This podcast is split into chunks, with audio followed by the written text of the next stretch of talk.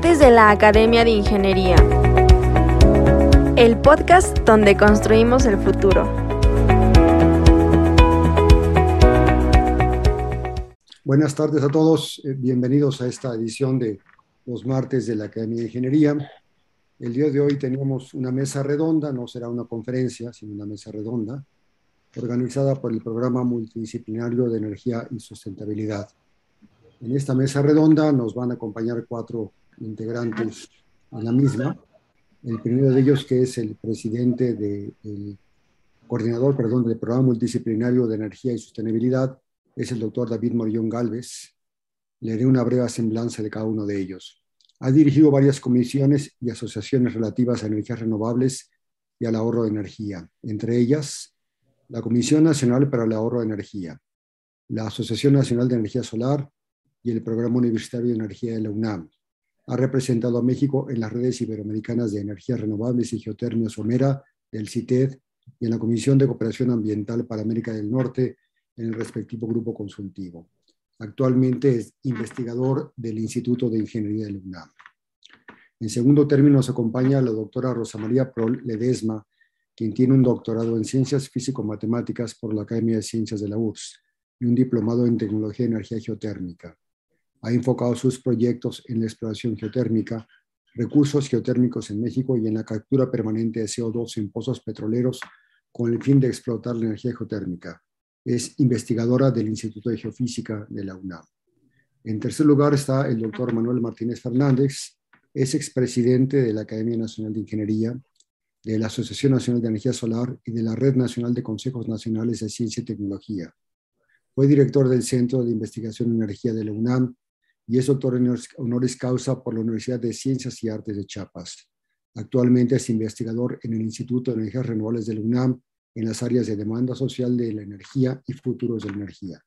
Finalmente, nuestro cuarto integrante es el doctor Oscar Valle Molina, quien es ingeniero civil y maestro en estructuras, ambos por el Instituto Politécnico Nacional, y tiene un diplomado sobre administración de entidades públicas por el Instituto Nacional de Administración Pública. Ha trabajado en el Instituto Mexicano del Petróleo como coordinador en el programa para la explotación de campos petroleros en aguas profundas y fue ganador en cuatro ocasiones del premio IMP en el capítulo de Desarrollo y Tecnología. Actualmente es el presidente de nuestra comisión de especialidad en Ingeniería Civil. Pues adelante, David, por favor. Gracias, señor presidente. Y también quiero agradecer a los que nos acompañan en la mesa redonda como participantes y como asistentes. Eh, una parte muy importante de una transición, sin lugar a dudas, es qué papel jugarían cada una de las energías. Eh, una matriz energética que tiene como base energías primarias de un lado, lado derecho tenemos las llamadas energías no renovables, el petróleo, el gas, el carbón, el uranio, y en la parte de arriba tenemos las llamadas energías renovables. Me va a reclamar Rosa María porque me faltó la geotermia aquí un dibujito o se me perdió en el camino. Eh, al final de cuentas, la mayoría de las energías tienen su origen en el Sol. Claro, algunas de ellas necesitamos de 60 a 300 millones de años para poder disponer del petróleo, del carbono del petróleo. Y en el caso de las renovables son en instantes, son en días, son en meses como la temporada de lluvias o la biomasa. Eh, los sistemas energéticos actualmente se basan en las energías llamadas no renovables para poder tener las energías que utilizamos como el combustible, la electricidad en el uso final. El sistema es ineficiente desde que llega el sol hasta que lo podemos utilizar. Y, bueno, y una anécdota que, que, me gusta comentar es que al final de cuentas nosotros comemos sol. Eh, llega a las plantas, lo aprovechan, los, animales se comen las plantas y nosotros nos comemos las plantas y los animales. Eh, a nivel mundial tenemos que el petróleo, el carbón y el gas, con casi 70%, es la base actual del consumo energético. Una partecita aquí de renovables electricidad, que alguna parte será hidro y otra tendrá otros orígenes más relacionados con las no renovables. El caso de México es más eh, o menos sustentable. Eh, casi el 90% de la energía que utilizamos es no renovable, el petróleo, el gas, el carbón. y una partecita aquí como de poquito más del 10%, donde biomasa aparece, pero en realidad para nosotros la biomasa es más pobreza que una conciencia del uso de las energías renovables. El único energético de varios millones de mexicanos es la biomasa. Eh, si vemos eh, y usamos energía como el petróleo, pensaríamos que tenemos el recurso al momento que se está utilizando y es parte de la política eh, internacional y de México. Y vemos que en realidad eh, el que tiene más es por allá en la parte de los árabes y por acá anda México en, en esta parte de la, la, línea verde. Entonces realmente, eso claro, aclaremos que son reservas probadas. Realmente, eh, si yo estuviera en la Secretaría de Energía, estaría preocupado por esa transición, porque sin lugar a dudas, eh, no te necesita acabarse el petróleo para que termine la, época del, o la era del petróleo. La edad de piedras terminó y no se acabaron las piedras. Eh, entonces, ¿qué, ¿qué, existe en el mundo de ese energético que utilizamos actualmente? Vemos que en realidad, en el caso del petróleo, eh, pues es acá donde se tiene. Y, y, bueno, México está pegado con esta parte y no realmente no existe mucha reserva. Tenemos el caso del gas, eh, tenemos el caso del carbón, donde sí aparece por aquí en Norteamérica con algo, pero en el caso de México es más la zona por ahí de Coahuila con las grandes eh, electro... para generar la energía con carbón, me acuerdo cuando me tocó ir a nombre del secretario, eh, a una planta y ver cómo una pala agarraba dos toneladas y sacaba el material o cómo se generaba y cómo se impactaba en las zonas. El caso de México, reservas probadas, eh, tenemos como del 80 al 20 ha disminuido y por lo tanto entonces tenemos una matriz energética que está usando un recurso que en realidad no se dispone y tenemos un déficit principalmente en el gas, a las gasolinas entonces, desde ese punto de vista no somos sustentables. Eh, y bueno, y en la producción tampoco, desde la extracción y luego lograr la energía, transportarla, usarla, entonces hay emisiones, entonces tendríamos también que no somos sustentables desde el punto de vista energía limpia. Eh, aquí hay una de las eh, impactos que se tiene en cada sector por el consumo de energía en emisiones de CO2. Eh, por aquí Alemania en su Consejo Internacional por ahí hizo alguna proyección eh, indicando del 15 que en el 2008 con 15 terawatts, como al 2050 necesitaríamos el doble de energía. Entonces se pregunta y hacen un ejercicio de ver cuál sería la alternativa al 50 y tenemos en primer lugar las energías renovables, la eficiencia energética y cómo se disminuiría el uso de los, eh, las no renovables. Dentro de estas energías, bueno, ahora sí ya puse la que termina Rosa María, eh, tenemos estas y en el caso de las mismas resulta que la que más se apuesta a utilizar es la solar. Bueno, será porque tenemos más, tendríamos que ver. Y tenemos entonces que si generáramos lo que vamos a necesitar de aquí al 2050, eh, cuál sería el potencial y cuál sería el factible, y resulta que el que nos da más de lo que necesitaríamos sería el solar. Entonces, eh, haciendo una proyección en el caso de México, eh, misma que, me pidió la PNU de la ONU, donde hablábamos del peso de las ciudades y analizábamos para diferentes escenarios. El primero, solo población. El segundo, población y pobreza. ¿Qué pasa si les damos energía a los, millones que actualmente no tienen? Y con relación al PIB, ¿cómo se dispararía? Sobre todo porque aquí ya consideramos el efecto COVID. Por lo tanto, entonces, también necesitaríamos de una cantidad que se consumió en 2015 a un escenario muy drástico o escenarios promedios. El más tranquilo es el de solo población. Fuimos etapas y en los primeros millones de años se empezó a generar lo que se conoce como no renovables, después se aprovechaba, pero solamente lo inmediato, el ambiente.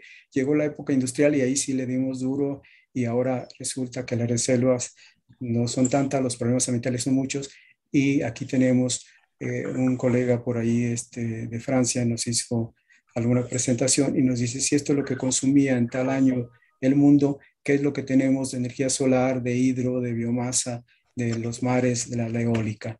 Nos preguntamos dos cosas para arrancar con mis colegas. La primera, México es sustentable y vimos que no tiene lo que los energéticos que requiere o que usa, eh, por lo tanto su matriz energética no es sustentable, la producción no es limpia.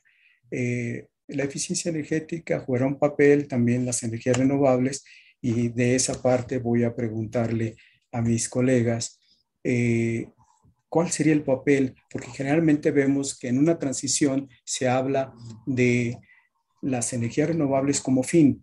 Bueno, pero en la transición, ¿cuál es el papel de las energías renovables? ¿Qué formación, qué capacidad de, gente necesitamos, ya sea en su formación, en sus actividades técnicas, profesionales, eh, la tenemos, qué estamos haciendo a nivel país y qué tecnología sería la adecuada en esa transición para, sabemos que va a durar unos años más las energías no renovables y entonces para que esto sea eficiente y logremos la eficiencia dentro de la transición previa, eh, cuál sería el papel de la tecnología. Por lo tanto, entonces le pido, por favor, a Rosa María que nos conteste la primera pregunta del papel de las energías renovables. Muchas gracias, David. Me la dejaste muy fácil. A ver, explícanos. bueno, Casi pues todo el tema de la mesa redonda. bueno, traigo una pequeñísima presentación que espero les sea interesante para, para ustedes la, la información que les, les quiero compartir.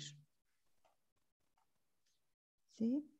Y, bueno, a mí me gustaría recordar cuáles son los compromisos que hizo México en el Acuerdo de París. Reducir emisiones de gases de efecto invernadero en 30% en 2020, no lo cumplimos. 50% en 2050, si seguimos como vamos, no sé si lo vamos a cumplir, o sea, México está quedando muy mal en el terreno internacional los compromisos que hizo. Y la generación de electricidad limpia en dos años tiene que ser por lo menos 35%. ¿sí? Entonces, eh, ah, yo creo que aquí nos damos perfectamente cuenta de que estamos incumpliendo en todo y que uno de los problemas principales son las políticas públicas que están eh, tratando de estorbar en el desarrollo de las energías renovables. Y, y bueno, nosotros, este, pues como como academia creo que deberíamos de hacer algo, ¿no? Eh, se está tratando de que en México todo lo que sea electricidad sea CFE. Eh, CFE es una empresa no productiva, sino todo lo contrario. Y podemos ver un poco cómo está la historia reciente de, de CFE. Eh, empezó a funcionar la reforma energética que ha sido este, agredida diciendo que no sirvió, que no se cuánto, pero pues en 2017 hizo que la CFE, que había, ha sido una empresa deficitaria por muchos, muchos años, eh, ganó, tuvo ganancias 77 mil millones de pesos. ¿no? Durante 2018, donde seguía comprando la energía y solo producía la mitad, entonces compraba energía muy barata, entonces pues ganó más todavía, ¿no? Durante 2018 ganó 110 mil 13 millones de pesos. Y todo esto son datos de CFE, no, no, me, eh, no, tengo otros datos inventados, son los datos de CFE. Sin embargo, en 2019, cuando cambiaron las eh, políticas de la administración, inmediatamente se vio un resultado negativo de CFE, donde tuvo pérdidas por 40 mil millones de pesos. Y en 2020, pues se puso peor, ¿no? O sea, siguió aumentando el déficit y llegó a 78 mil 919 millones de pesos. ¿no?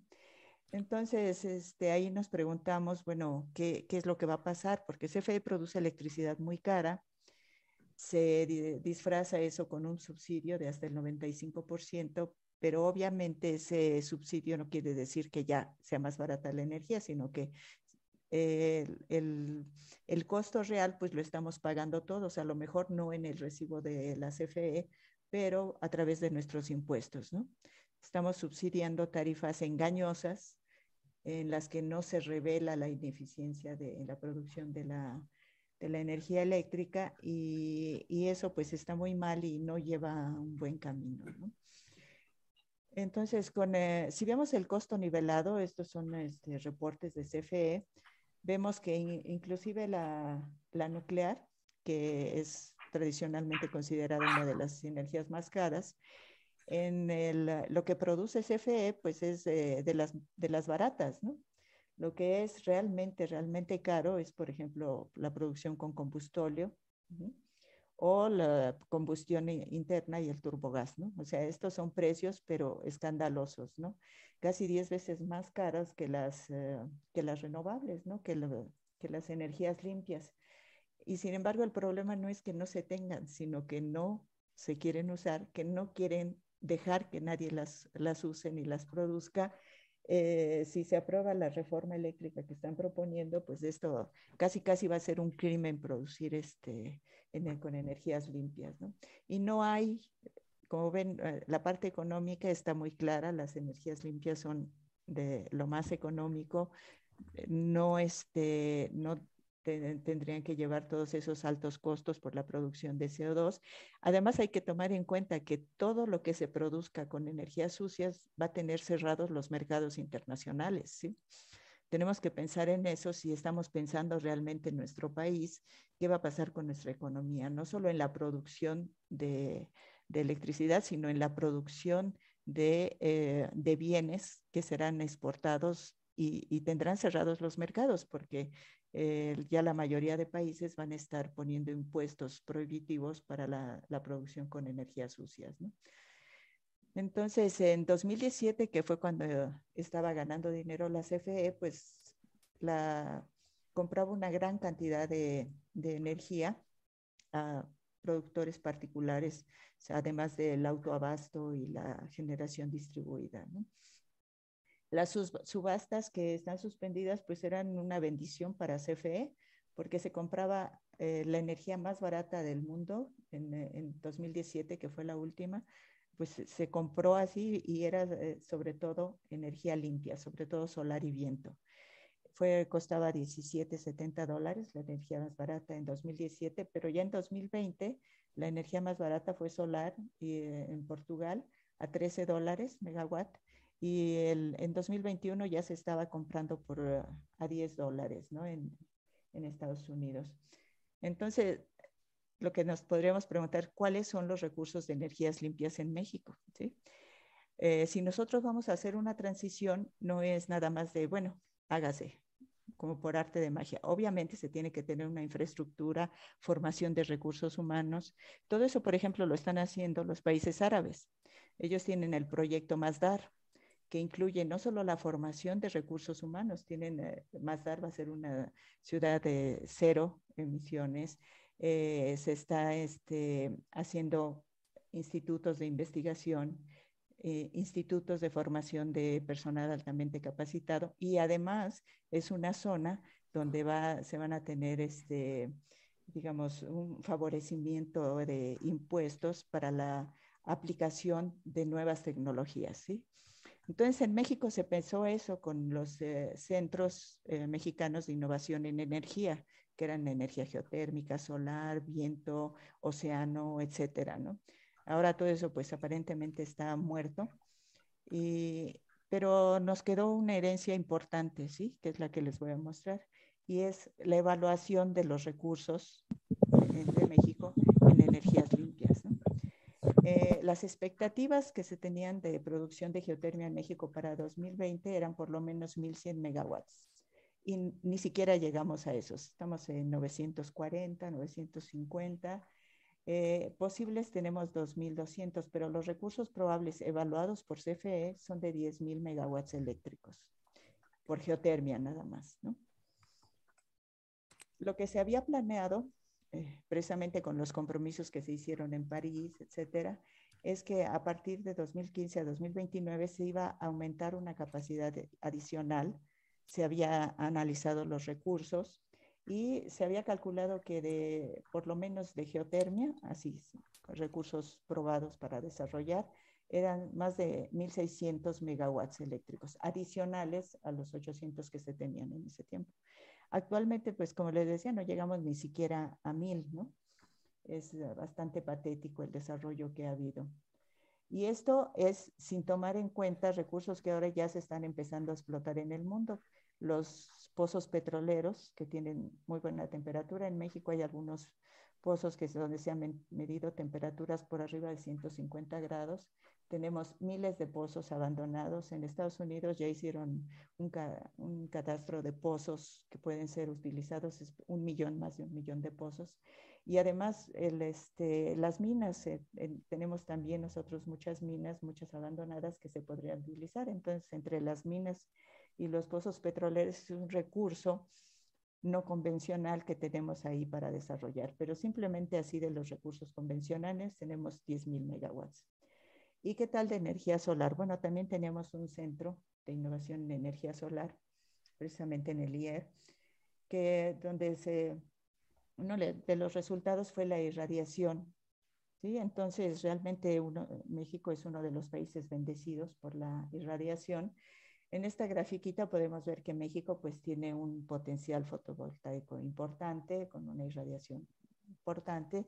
Vemos aquí a los gigantes de la producción solar, China y Estados Unidos, pero también vemos a países pobres solarmente, ¿no? que tienen un potencial fotovoltaico irrisorio, muy, chiquito, Alemania, Japón, Italia, Francia. ¿Y qué pasa con esos países? Bueno, pues eh, Alemania fue el principal productor de energía solar en 2014, Japón, Italia, Francia, países prácticamente sin recursos, pero que pues realmente nos hacen ver muy mal. ¿eh? Actualmente Alemania sigue siendo uno de los principales productores, Japón, China y Estados Unidos este, también son los que producen más, más energía. Eh, per cápita, pues obviamente Alemania es uno de los, de los principales. Eh, una vez que estaba dando una plática me dicen, ay, sí, en Alemania y todos esos, muchas veces han tenido días de 100% energías limpias, pero la energía es muy cara. Y a me da pena porque pues, esas personas este, hablan y no saben cómo se fijan los precios. Los precios en Europa por algún acuerdo que se tomó hace tiempo, son los precios de la energía más cara. Y como ahorita la energía más cara es la que se produce con gas, ese es el precio que está ahorita reflejado y no el precio de solar y de viento. Dinamarca es 100% viento. ¿Sí? Y pues de solar también, ya que tenemos tanto, precisamente en esta gráfica se veía que dicen que se necesita mucha área con la superficie de, por ejemplo, el Estado de México se podría cubrir la totalidad de la demanda nacional. Así que con la irradiación que tenemos tampoco necesitamos mucha área.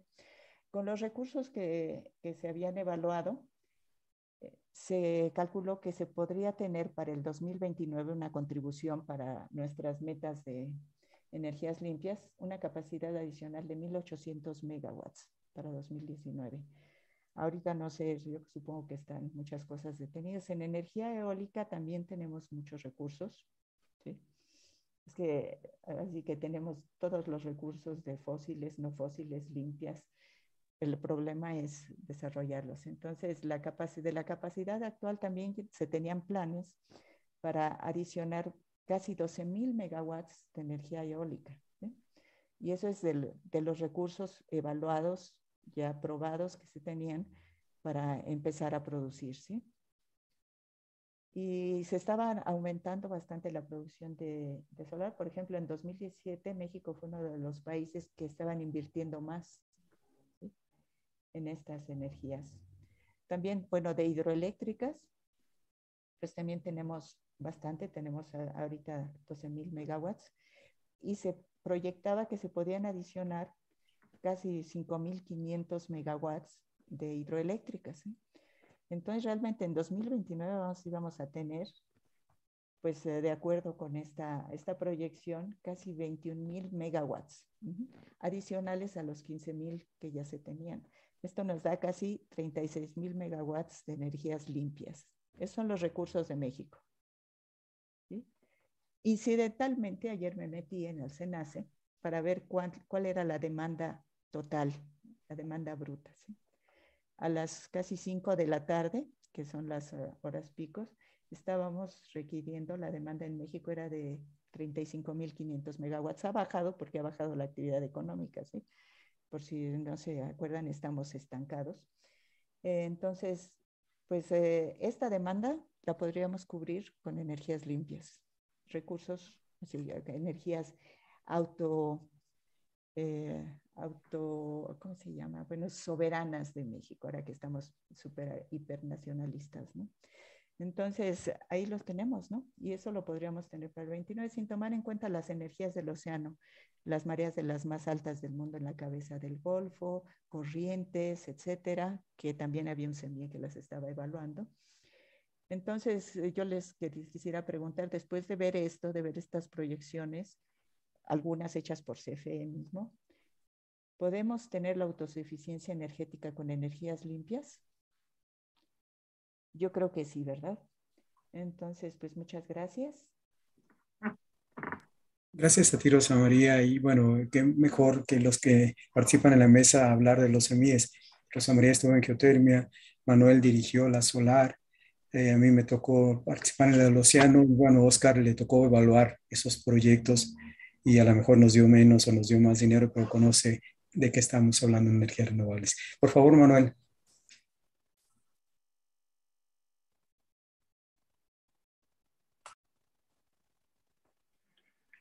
Sí, gracias. Ya se ve mi presentación, ¿verdad? Sí. Así es. Y la, estoy manejando yo. Entonces, yo lo que me, eh, me pidieron que hablar en 20 minutos es la educación para la transición. Y en este caso, eh, lo que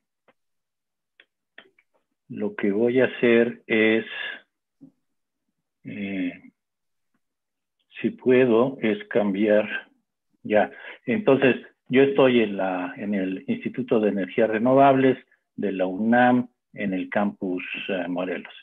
Y lo que yo hablaré será no tanto de una transición energética, como ya explicaron bien eh, David y Rosa María, sino en lo que se requiere que sería una transformación de todo el sistema energético.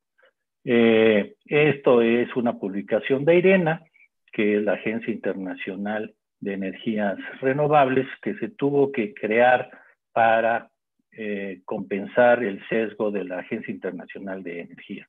Y esto es lo que habla sobre eh, esta transición, esta transformación, perdón. Lo que queremos es la transformación del sistema energético mundial y aquí en estas me iré muy rápidamente en cada una de ellas. Eh, tenemos distintos indicadores, energías relacionadas con las emisiones de CO2, demanda de energía, uso de combustibles eh, fósiles y el cambio que hay entre cada uno de ellos. Entonces, aquí en ellos utilizan, uno, son los valores históricos entre 2015 y 2018-2019, eh, como sin eh, este, este escenario al 2030 y al 2050 es considerando que eh, cada país cumple con sus ah, acuerdos nacionalmente decididos, que, eh, que pues México no está cumpliendo y muchos otros países no están haciendo. Y lo que propone Irena es esa transformación del, sistema energético al 2030 y al 2050. ¿Qué se necesitará? Se los voy a mencionar más tarde, pero el resultado es que está basado en cuestiones técnicas y económicamente viables durante toda la trayectoria, ahora y en el futuro. Entonces, emisiones de CO2, lo que tenemos que pasar es de 34 gigatoneladas a 9 5 en el 2050. ¿Eso que implica? Que la demanda de energía la tenemos que bajar a nivel mundial de 599 exajoules a 538 exajoules. Lo, el uso de combustibles fósiles lo tenemos que bajar de 485 exajoules a 130 exajoules. Eh, si queremos estar realmente en un mundo sustentable y con eh, de acuerdo a los, a los acuerdos de París sobre emisiones de CO2 al 2050. ¿Cuáles serían los cambios principales comparados con hoy? Es que en el 2050 el carbón, la demanda de, de carbón debería de bajar en 87%, la de gas en 41% y la de hidrocarburos en 70%. Eso es el reto que tenemos para cumplir con los acuerdos de París y con, eh, eh, y con un desarrollo sustentable. Aquí hay datos de cómo deberían de cambiar a nivel mundial las eh, energías renovables variables en porcentaje, deberían pasar de un 10% a un 61% en el año 2050. ¿Cuáles son en, en, en gigawatts? deberíamos de pasar de solar de 582 a 8.828. El viento debería pasar de 624 a 6.044 gigawatts.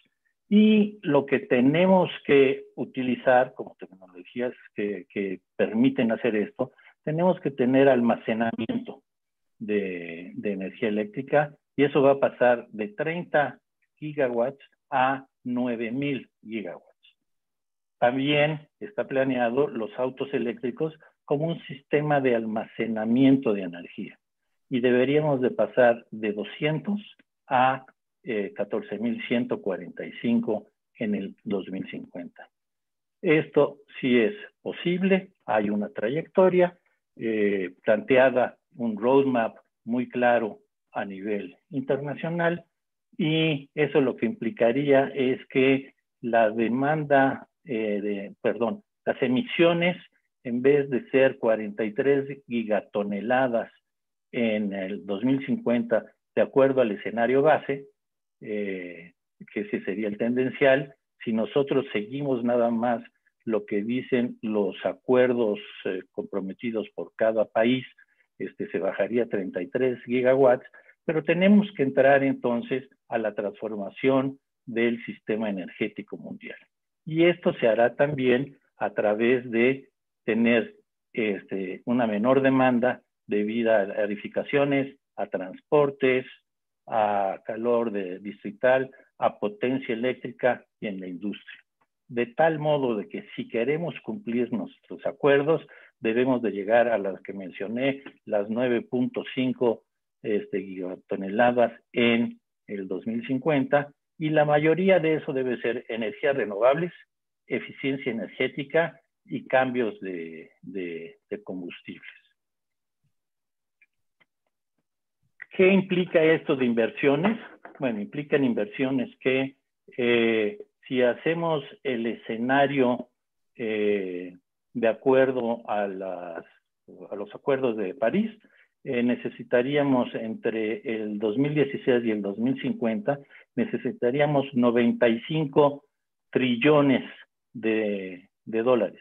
Eh, les recuerdo que un trillón es un millón de millones de pesos, ¿no? Son eh, cuatro ceros, 10 a la 12, perdón, 10 a la 12 este, pesos. En vez de 95, lo que necesitaríamos sería, para hacer una transformación del sector energético mundial, se necesitarían 110 este, trillones de dólares. Y además, si queremos ir a la perspectiva de cero emisiones, ¿no? que es un escenario todavía más eh, difícil, pero que se está planteando, este, cero emisiones, necesitaríamos 130 millones de dólares. Eso realmente es, eh, asequible eh, el poder hacerlo si hay este, compromisos eh, políticos serios y nos peleamos por el cambio climático, por ejemplo, contra el cambio climático. Esto es México. Es un artículo que está en proceso de evaluación, pero que los editores han decidido muy amablemente hacerlo público, este, como preprint, mientras se, evalúa lo considerado de interés. Entonces, esto es para México una visión de las políticas del sector eh, público de, potencia en México para alcanzar las propuestas que hizo México al 2050 de, emisiones de gases invernadero. Si hacemos la, base, es esto, subimos, subimos, subimos en emisiones y nunca bajamos. Sí, eh, el rojo. los cuadritos azules son los, las metas que México se impuso eh, por, eh, para emisiones de CO2 al 2030, lo mismo casi que al 2015, y después una reducción drástica al 2050.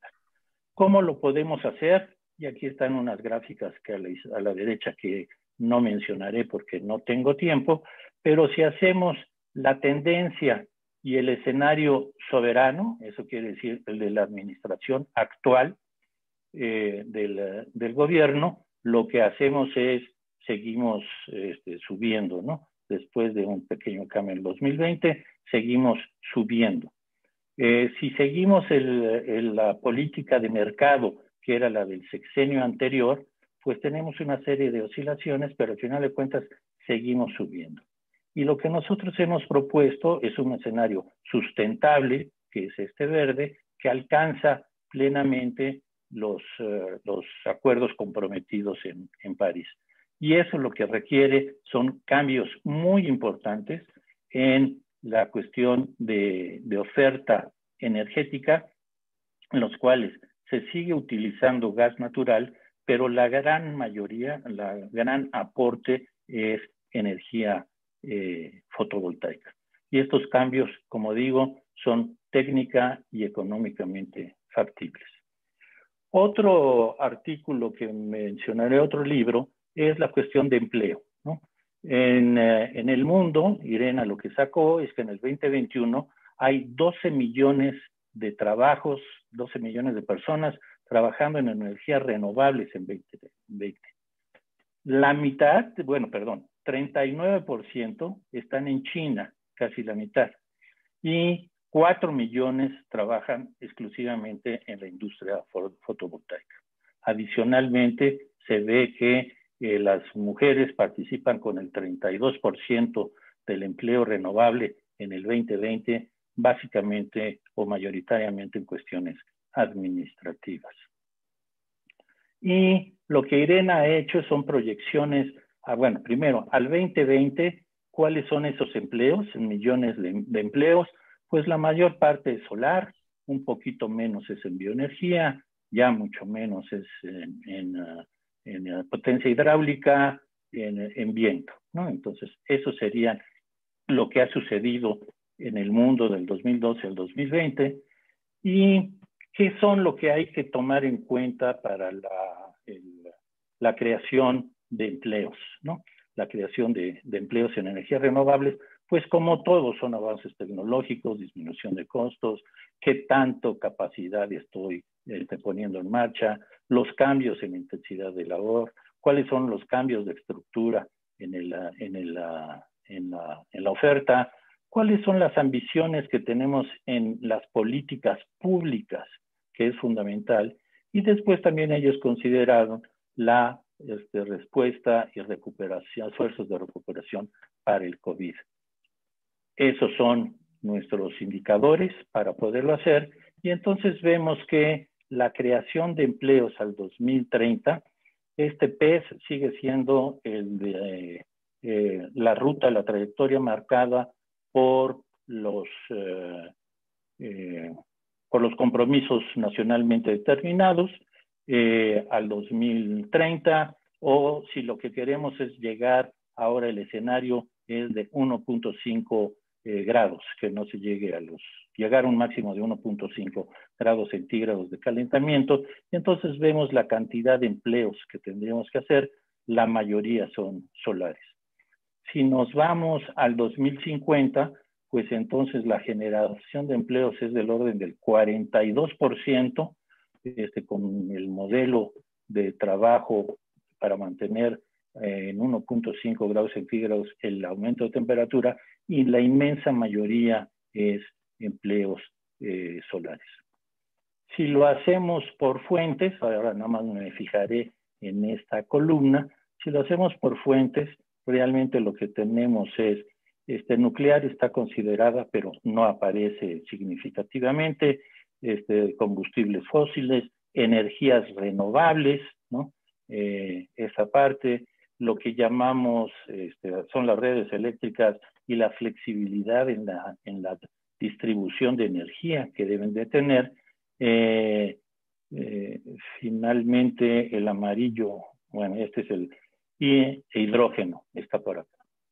Si nosotros lo hacemos ahora, la creación de empleos por cadena de producción, veremos que en el año 2050 lo que tenemos es en construcción, manufactura es el gran punto importante de generación de, empleos. También lo que tenemos es el grado de certificación o el grado de conocimiento en el empleo por cada uno de las, eh, las fuentes eh, de energía eh, renovables variables, el tipo de trabajo, ¿no? Entonces, si nos fijamos en solar fotovoltaico, por ejemplo, eh, lo que tenemos es que este, baja certificación es lo más, lo que tendremos, el 64% serán trabajadores eh, con baja certificación. Los STEM, los profesionales en ciencia, tecnología, ingeniería y matemáticas, serán el 31% y los profesionales no de estas áreas son solo el 4% y el 1% será administrativo. Si nos vamos a calentadores solares, por ejemplo, entonces los profesionales que se requieren para el desarrollo de esta industria son nada más el 1%. Es una tecnología muy sencilla y que ya ha madurado mucho. En esta eh, ya las vimos, perdón. Lo que hacemos también es eh, los trabajos por tecnología, pues la solar fotovoltaica será realmente la más importante. Eh, ¿Cuál es el patrón ocupacional? Será, eh, de, será los trabajadores y técnicos, serán la inmensa mayoría, expertos, después tenemos ingenieros y mayor este, grados profesionales y una parte muy chiquita en mercado, administración, etc. ¿Cuáles son las áreas que tenemos nosotros para este, cubrir esos, eh, esas necesidades? Uno es entrenamiento en el trabajo, otro es entrenamiento vocacional, educación superior, eh, licenciaturas, maestrías y doctorados, y otro es eh, en el, en el eh, aprendices, ¿no? Y estas cuatro formas ya se están dando en México en, en, una forma distinta. En esta misma publicación lo que nos dicen es que la AMBE, la AMBE lo que tiene es que cuál es el número ahora de trabajadores eh, en la, trabajando en el viento, en la energía eólica, son 16 mil, pero se podrá llegar a 45 mil trabajos y si queremos una capacidad de 332.6 gigawatts, entonces se podrán tener 206 mil trabajos. En la siguiente, este es un artículo de Solar Energy de Hugo Lucas, en lo cual lo que nos dice es por sector específico qué ofertas de cursos hay. Si nos fijamos en América del Norte, pues entonces este, tenemos solar, viento, son los más importantes, o, perdón, renovables. Pero lo más importante es solar, renovables en general y viento. Este es el tipo de, de cursos que existen a nivel mundial. Eh, si hacemos eh, por regional, entonces si nos fijamos en América del Norte, lo que tenemos el mayor, eh, bueno, es el porcentaje mayor de cursos está en, está en Europa, le sigue América del Norte y lo que tenemos son estos entrenamiento vocacional, programas de licenciatura, este, de profesionales de desarrollo, este, por ejemplo, de doctorado, es el más chiquito, ¿no? De la oferta que existe en el mundo. Ese estudio es lo que hace.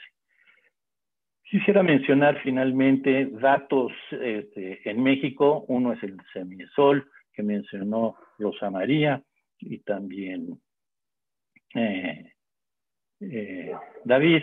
Y estos son datos de la Secretaría de Energía y el Semiesol sigue funcionando.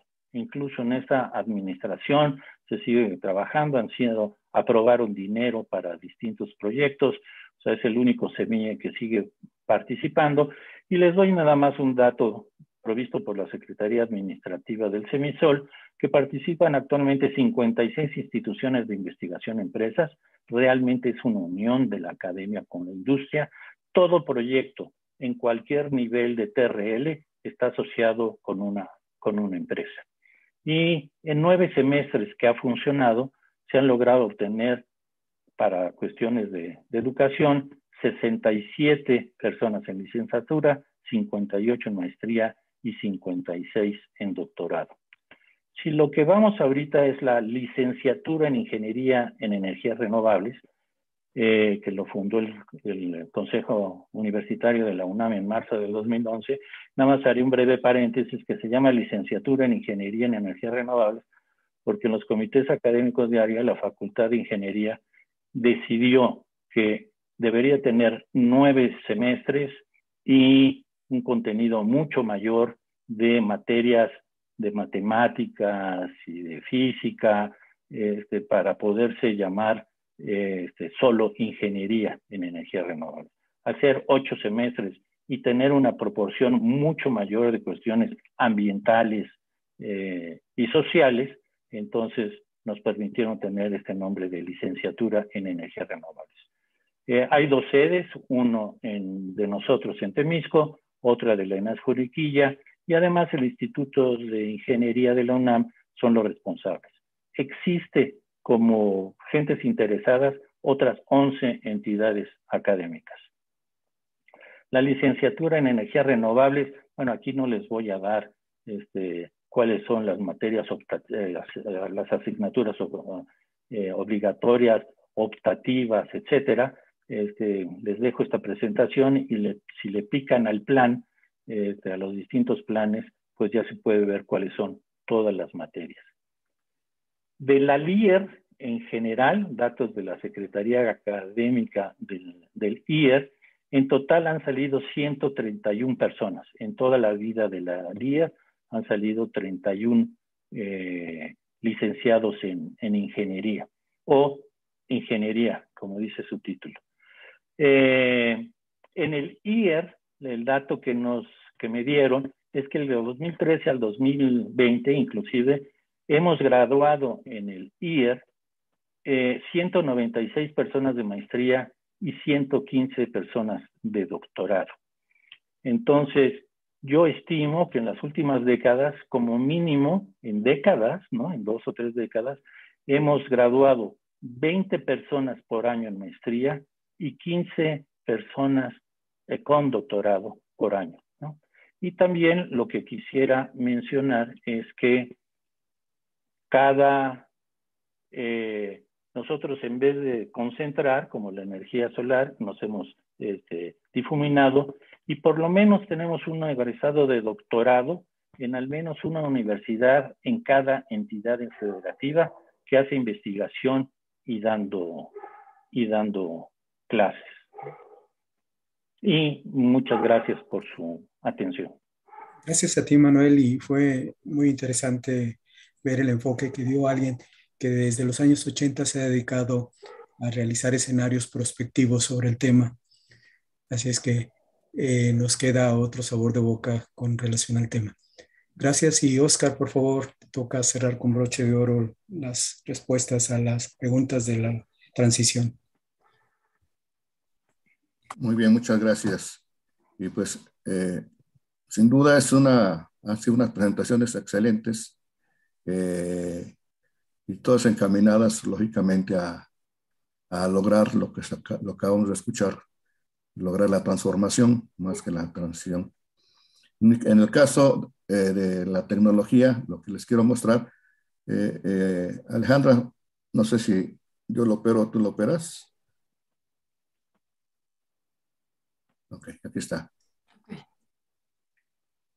Eh, le, denominamos la tecnología en la transición energética y consideré conveniente el, tomar pues, las evidencias, las experiencias que tenemos eh, en, lo, referente a los esfuerzos que ha hecho nuestro país para apoyar, eh, digamos, todas las iniciativas de generar tecnología para eh, digamos, eh, mejorar los procedimientos, las, las empresas, eh, y, en lo que respecta a las diferentes fuentes de energía.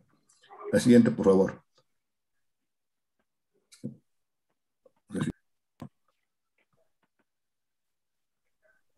Manejo unos antecedentes, introducción y la investigación de desarrollo de energías limpias. La siguiente, por favor.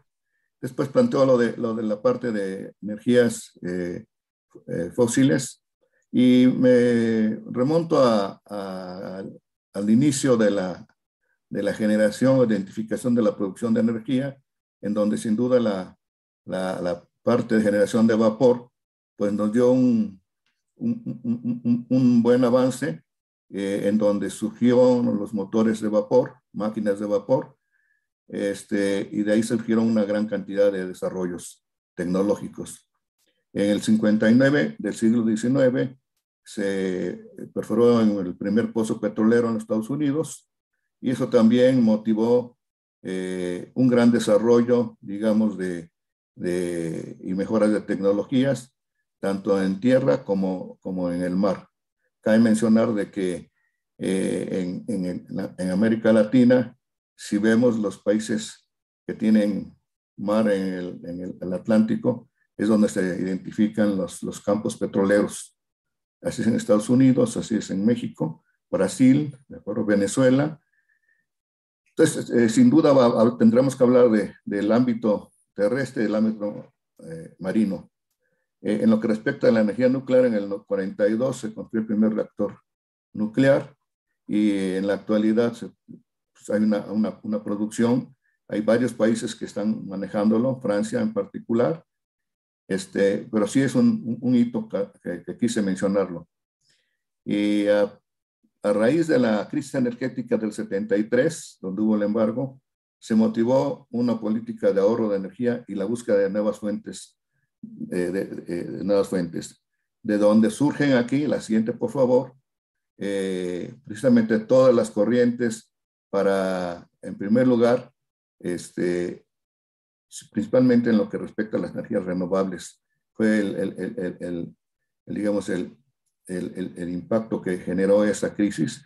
Y lógicamente, este, eh, también el de, el de eh, generar eh, tecnología para lograr este, explotación de los hidrocarburos, que son los fósiles, y que, de una forma más segura y lógicamente más económica. La siguiente.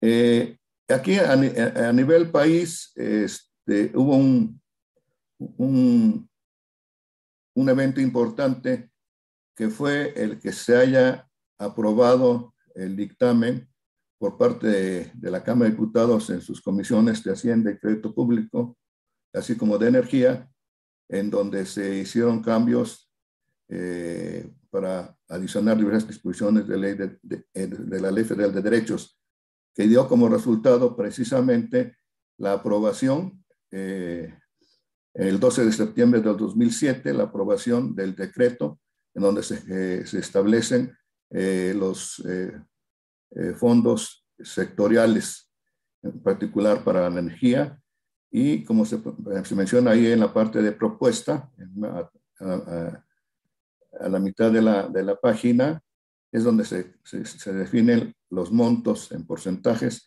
de las asignaciones para el sector hidrocarburos, que es 63%, eh, para la formación de recursos humanos, que es un 2%, eh, un 15% en específico para el Instituto Mexicano del Petróleo y el 20% para las energías sustentables. Este, esto creo que fue un, un, excelente resultado para iniciar precisamente con, con, la aplicación de los beneficios de los productos que nos generan el, la, la, economía de, petrolera hacia la investigación. Eh, este decreto se inició en su aplicación el 1 de enero del 2008. Lo quise tomar aquí porque sin duda eso fue una, una, una excelente decisión y aportación del sector, digamos, administrativo y político de nuestro país. La siguiente, por favor. Eh, los fondos sectoriales, como sabemos, eh, van dirigidos en una parte a los hidrocarburos, en donde su característica particular son los proyectos que son eh, eh o que responden a demandas obligatorias. Es el esquema tradicional y en lo que respecta a la, a la parte de, de, de, los fondos de sustentabilidad, eh, en, en, una primera parte, alrededor de 49 proyectos, también fueron desarrollados bajo ese esquema de demandas obligatorias. En la segunda etapa ya se, se, se estableció el esquema, como ya lo mencionaba la doctora Prol, de los CEMIES, los, los Centros eh, Mexicanos de, de, Innovación de Energía, eh, los cuales eh, responden a un gran proyecto con las, con las características que realmente son eh, excelentes. La, la, siguiente página, por favor, puesto que lo que pretende es, es, como aquí se menciona, es integrar, coordinar, hacer la gestión y desarrollar investigación científica dirigida y orientada al cambio, a la asimilación, a los paquetes tecnológicos y al desarrollo tecnológico. Es, es, esto ya es, digamos, una orientación a, a, ese tipo de actividades que son eh, bastante eh, eh, adecuadas, muy positivas para la integración de grupos. Y como mencionan ahí, tratando de integrar es, esas, las capacidades que se encontraban ubicadas en diferentes centros de investigación, en diferentes institutos, en diferentes universidades. Y esa, esa sinergia, sin duda, eh, resultó con muy buenos resultados. Asimismo, eh, eh, otra característica es lograr la expansión y consolidación de capacidades de investigación científica y tecnológica y la promoción de uso del modo colaborativo. Regresamos a esa sinergia. Y un punto interesante, pues, sin duda, es la formación de recursos humanos.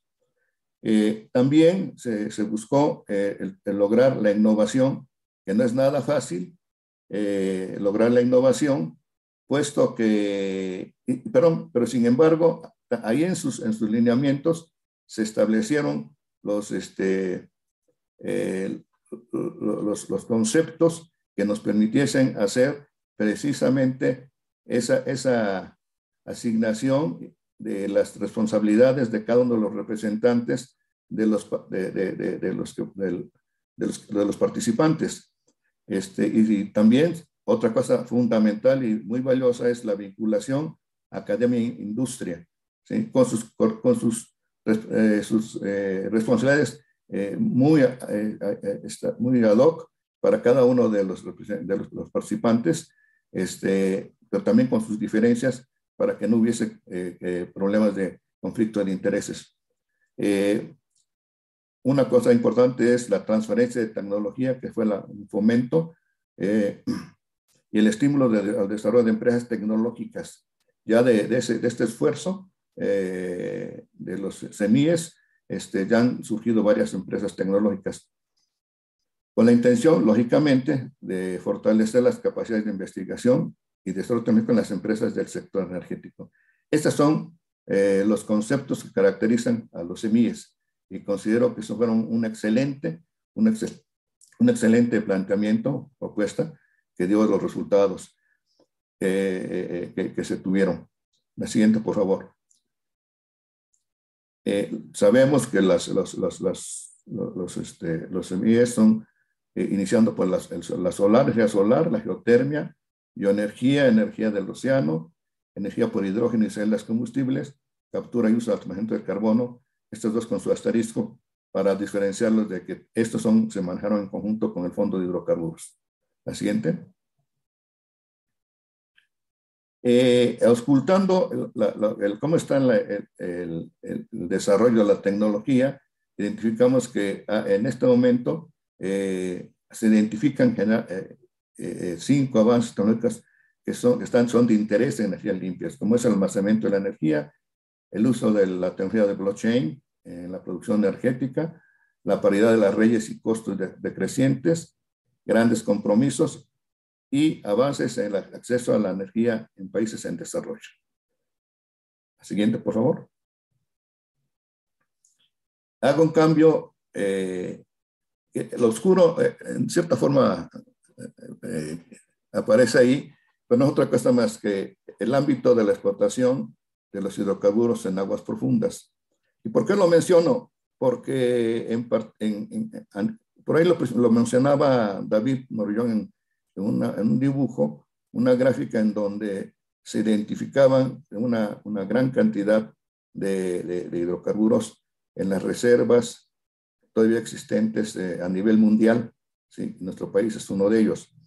Eh, eh, lógicamente que aquí nuestra posición, digamos, este, o la posición que considero que es adecuada, es, y hemos estado en pláticas con los compañeros de la especialidad de ingeniería petrolera, es el, el, el, el identificar, el analizar eh, cuál es el, aparte de, digo, aparte, sino que en lugar de, de utilizar los, los, los, hidrocarburos como combustibles, que sabemos que sin duda hay una gran cantidad de usos eh, eh, de los productos que se obtienen camino de la petroquímica.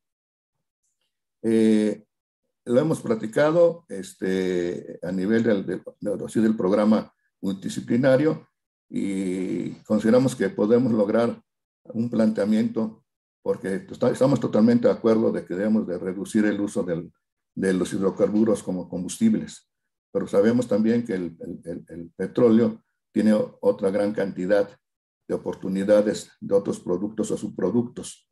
Eh, y máxime que este, eh, que el, la reserva que tenemos, y vamos a hablar de reserva, profesionalmente se manejan como este, recursos prospectivos que son antes de que se confirme que son reservas, este, eh, son, son, son buenas cantidades, pero hay un concepto que ha aparecido aquí en la, en la comisión, eh, en el programa multidisciplinario, que es, y lo hemos platicado con los ingenieros petroleros, es de que eh, de la explotación de los yacimientos eh, que, se hacen a nivel mundial, siempre queda un remanente en el yacimiento importante. Este, a nivel mundial, el promedio del remanente es de aproximadamente con un 40%.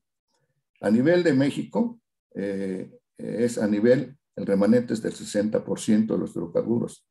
Y un caso extremo es el, los, los, yacimientos de Chicontepec, que es donde la característica es de que la roca es una roca eh, areno, arcillosa, cuyo comportamiento eh, y, producción es de muy corto plazo. Este, y entonces la mayor parte del, hidrocarburo que contiene esa, la roca es, eh, es, muy alta. El, lo, que nos comentaba el, doctor Samaniego, Fernando Samaniego, es de que en el Chicontepec lo que se pudo extraer hasta ahorita es del 8%, es decir, la mayor parte del hidrocarburo está ahí. Entonces aquí el reto que tenemos, y lo hemos platicado a nivel de programa, es el, el, el, hacer un análisis y, que nos puede llevar hasta a una política pública de qué, qué, qué, debemos hacer, qué debemos proponer para lograr, digamos, este, aprovechar ese recurso que sin duda tiene un gran valor. Entonces, eh, y, lo han platicado con, eh, con, el doctor Samaniego, con el doctor Fernando este, Rodríguez de la Garza, este, y con otros compañeros de la, de la especialidad de los petroleros. Creo que ahí hay una gran oportunidad. Es una, una, una, un, este, un comentario previo a lo que aquí les quiero mostrar como, como un ejemplo del de, de, de, esfuerzo que hizo todo el, el, el, este, el sistema eh, eh, tecnológico eh, que se generó a raíz de, la autorización de los fondos sectoriales. Claro que también se hicieron algunos esfuerzos porque estos esfuerzos para generar la, tecnología para llegar a explotar eh, los yacimientos eh, en aguas profundas, entendiendo como, como el, concepto de aguas profundas aquellas, aquellos sitios eh, marinos que tienen una profundidad mayor a los 500 metros. en la actualidad, la, profundidad máxima que se está explotando es de 3.000 metros de profundidad. ¿no? Este, cabe hacer mención que este esfuerzo y, lo, platico porque fue un esfuerzo también de mucha sinergia, eh, fue un esfuerzo que fue producto precisamente de, la educación, por lógica del, conocimiento. Este, resulta que en los años 60 empezaron a, este, a, aparecer ya las, los programas de desarrollo de la sonda de Campeche, porque antes de los años 60 estábamos explotando solamente los campos, de, los campos y yacimientos de la región norte, lo que está enfrente de, Tamaulipas, enfrente de la, zona norte de Veracruz. Eh, eh, y ahí el desarrollo de esos, de esos campos marinos se hizo eh, adquiriendo, adquiriendo la, infraestructura de empresas internacionales. resulta que en, en, finales de los 60 también aparece la, la, oportunidad de empezar a aplicar los métodos eh, eh, computacionales, o sea, la informática, para generar nuestros modelos eh, matemáticos para simular precisamente el comportamiento de muchos, muchos sistemas, digamos. En particular me estoy refiriendo a ese tipo de, de, de, de, sistemas que les muestro que no son otra cosa más que los diferentes sistemas que se utilizan en la infraestructura de para eh, explotar los, los, los, hidrocarburos en el mar. Y que, como yo les decía, se aplican a partir de los 500 metros hasta, en este momento, hasta 3.000 metros. El, el, el, extremo izquierdo se muestra la plataforma, vamos a llamarle la tradicional, que se le llama tipo jacket, ¿no? Eh, que es una estructura triangulada. Después hay una estructura que es eh, una analogía, es algo similar a las torres de soporte de las antenas en tierra de teléfonos de México, de los sistemas de, de, comunicación. Pero esto llevado al mar y son, este es un sistema con una torre y que tiene elementos de flotación que le permiten mantenerse vertical para que en el extremo superior estén lo que llamamos la superestructura, donde están las instalaciones de, de digamos, de, de, recepción del, del, crudo que se produce en, esas, esas, esos dibujos amarillos en cada uno de los sistemas. No es otra cosa más que los, los, este, los cabezales de los pozos y los, eh, y los manifolds, o sea, los recolectores de la producción, en donde se concentra la producción y la suben a través de estos elementos que son unas líneas blancas, que son los ductos, que eh, un anglicismo que se, se utiliza es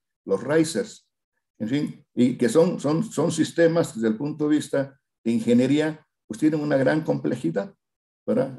empiezo por los risers. ¿Por qué? Porque lógicamente son eh, elementos que deben ser, sin duda, herméticos, pero además deben ser resistentes, pero en el tenor del efecto de los eh, eh, fenómenos este, oceánicos, que son corrientes y oleaje, esos, esos, esos ductos deben ser flexibles para que no, para que no se, se rompan, vamos a llamarle así. Entonces, son, son, son unos sistemas muy interesantes este, que son basados en, el, en los conceptos estructurales de la flexibilidad. Entonces, es una rama de, de esta, de esta área de, de, la infraestructura para la explotación de, de, los campos a esas profundidades. Y el tercer sistema que se ve a la mitad, que es, un, es, una, es una es una embarcación que se, que se, se para llevar a cabo ahí eh, la recepción del, hidrocarburo y a este, soportar o contener ahí los equipos que le van a permitir el, no se procesa el, crudo ahí en, en, en, estos sistemas, solamente se, les, se, le hace una modificación de sus propiedades físicas, ¿sí? No se hace ningún procesamiento químico. Entonces, estos son los, los, tipos de sistemas, esto se le llaman FPSO. Bueno, antes me regreso a la que es la tipo torre, se le llama el Guy Tower, o sea, es una torre guiada. Y el, siguiente es un FPSO que es Floating Production Offshore and Offloading, es decir, una, un sistema flotante de, de almacenamiento, procesamiento o, o, manejo y descarga, porque de aquí salen los, las, ahí se cargan los tanqueros eh, que se llevan la producción a un puerto, a, a un puerto, vamos a llamarla así. La siguiente es una, la, que tiene elementos verticales, son sistemas eh, flotantes que se le llaman este, semisumergibles, ¿verdad? O otros que llaman también de tension leg platforms, este, que son, son, son sistemas con una geometría ya más lineal y, y, que también son sistemas flotantes y que en este caso este, están sujetos al fondo marino, que es el caso de las tension leg platforms, que están sujetos al fondo marino a través de unos tensores, son eh, elementos metálicos eh, tubulares este, y, que, y, que, son los que conducen las cargas y, y eh, la interacción de cargas y flotación y para darle la estabilidad hidrodinámica. La tercera, que son unas, este, unos sistemas también combinados entre flotantes y, este, y, sujetos en el fondo marino y se ven unas líneas verticales o inclinadas, perdón, que son también los tensores y todos son abastecidos, repito, por los elementos submarinos que son las, los, pozos de, los pozos productores eh, de, de, que son los que, que se extraen el, el, el, hidrocarburo del yacimiento y que con, desde acuerdo con la, la, la, logística de la recolección este, se manda la producción a los, a los, a los este, manifolds o cabezales. ¿no? Esos son los, los sistemas. Ahora, para este tipo de sistemas, precisamente, este, para todo este tipo de sistemas, eh, junto con Petróleos Mexicanos, este, se hizo la planeación de cómo eh, lograr eh, hacernos de la, de la tecnología este, con la cual se, se, se, explotan estos yacimientos. La siguiente, por favor. Fíjense que algo que, que, es interesante mencionar es de que, como mencionaba, muchos de los, de los este, profesores que, eh, que tuvimos en la maestría de estructuras. Yo estudié la maestría de estructuras en el Politécnico, pero muchos de los profesores de, de de, en la maestría eran egresados de la maestría de estructuras de la UNAM. Fue una, una, transferencia. Y es, es, este proceso nosotros nos pues, fuimos muy beneficiados. Este, y de ahí, de esa, de esa, de esa, de esa, cabe mencionar que la maestría más que nada se, se caracterizaba, eh, sí, de conceptos de mecánica estructural, pero más que nada de modelos matemáticos para la simulación, tanto las acciones naturales, los fenómenos naturales, como del comportamiento de los sistemas. Es decir, fue una, una maestría netamente de, análisis numérico, ¿no? Y, este, de análisis numérico y, y, métodos numéricos.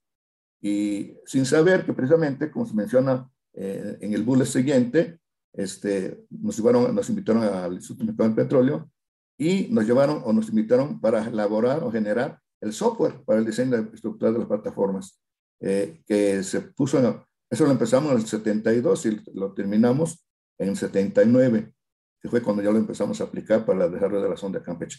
Eh, eh, es, un, es un, una experiencia muy particular, pero que para, creo que es un, un proceso bien, muy interesante de cómo los conocimientos eh, eh, se van transmitiendo y se van llevando a los, a las, a la, al ámbito de, de, aplicación. ¿no? La siguiente, por favor. Eh, y de, este, de, este, de, este, de, esta, de esta fortaleza que logramos, este, aparecieron para la operación de las plataformas que se fueron diseñando y construyendo, pues lógicamente otras líneas de, de, de, de, ingeniería, como es de inspección y mantenimiento de las plataformas. Y una cosa muy importante, también logramos con el apoyo de, de, de especialistas de, otras, de, otros países, ¿eh? de, la Universidad de Londres, del este, University College London, de la, de la Universidad de, California en, en, en, Berkeley, este, lograr las capacidades para poder generar la, las normas para el diseño y evaluación de estas plataformas. Y lógicamente también con la participación de algunos este, expertos en la parte de confiabilidad del Instituto de Ingeniería de la UNAM. Eh, y eh, además, eh, se, ah, bueno, hay una, aquí es una puntuación nada más de, a qué se le llamamos aguas profundas, que es mayores de 500 metros. Como lo menciono, esta, esta, estas oportunidades que aparecían, pues, lógicamente que nos obligaron a asimilar, que el proceso de asimilación es bien interesante. Eh, hay varios mecanismos de cómo se, se, se, lo encuentra uno en el, en el mercado de la tecnología. Y lógicamente después de la asimilación ya se, este, eh, nos abocamos al desarrollo de la misma. Eh, como aquí se menciona, interactuando con instituciones, centros de investigación, tanto nacionales como extranjeras, y así como establecimos un programa de formación de recursos humanos. Este, los países como fueron los Estados Unidos, Noruega, este, Inglaterra eh, eh, y Brasil. La siguiente, por favor. Por, lógica, para llevar a cabo eh, de una, y, obtener los resultados adecuadamente, es, siempre es obligado obtener o desarrollar lo que es un mapa tecnológico, que toma en cuenta precisamente eh, las necesidades del usuario de la tecnología que va, a la cual se va a ofrecer, que en este caso es Petróleos Mexicanos. Con Petróleos Mexicanos siempre trabajamos eh, codo con codo para conocer sus necesidades. Por ejemplo, aquí decíamos en el 2010 eh, se, se, pretendía desarrollar el proyecto de la CAS, es un campo de gas que está a una profundidad de 900 metros enfrente de Coatzacoalcos, ¿sí? Y lógicamente que el primer gas que se pretendía, de acuerdo con los programas de, planeación y de, y de desarrollo, se pretendía que fuera en el 2013. Eh, también en, otros campos se, visualizaba que en el 2015 se iba a obtener de aguas profundas el primer aceite en la región marina. Y ya en el 2021 ya iba a haber un desarrollo más generalizado de los campos también en aguas profundas. Esos son los, los, los impulsores con los que fueron establecidos junto con petróleos mexicanos, de los cuales nosotros, con toda la, asimilación que, que hicimos este, eh, eh, eh, de, tecnologías, este, pudimos identificar cuáles eran las tecnologías que se requerían, con las cuales se requerían contar para lograr estos, estos, estos, estas metas eh, que se plantean en las elipses que acabo de mencionar. Eh, y lógicamente, eh, con las tecnologías identificamos, teníamos que definir cuál era la, la, la estrategia, si era asimilación, si era desarrollo e investigación, o si era desarrollo investigación con asesoría, o, o bien investigación. y siempre, siempre este, lo manejamos, me, brinco al, al siguiente bloque, conjunto de bloques, eh, que siempre íbamos trabajando en conjunto, ¿no? Lógicamente, hasta que llegásemos a, poder generar ya nuestra, o sea, con nuestras propias capacidades ya, este, tecnologías. Pero mientras era trabajar en conjunto, este, o trabajar con asimilando conocimientos o tecnologías en centros de investigación o con algunas compañías. O bien con asesoría en, conjunto, yo, nosotros tenemos, somos muy cuidadosos del, de con asesoría, con asimilación, y lógicamente, este, trabajando en conjunto en la parte de desarrollo de investigación con asesorías o investigación eh, en conjunto con empresas o centros de investigación. Para lo cual, en la última barra, eh, eh, manejamos la, establecimos un programa permanente de formación de investigadores y tecnólogos. alimentamos y formamos y alimentamos las redes con centros de investigación, tanto nacionales como extranjeros, y este, impulsamos eh, eh, ese, requerimiento tan importante que es la parte experimental. Este, la siguiente, por favor. Eh, un, resultado, un resultado importante, como lo mencionaba, es que, es, un, es, un, es un entregable importante, un producto muy importante, que fueron las capacidades para generar normas de los para, para el para la ingeniería y,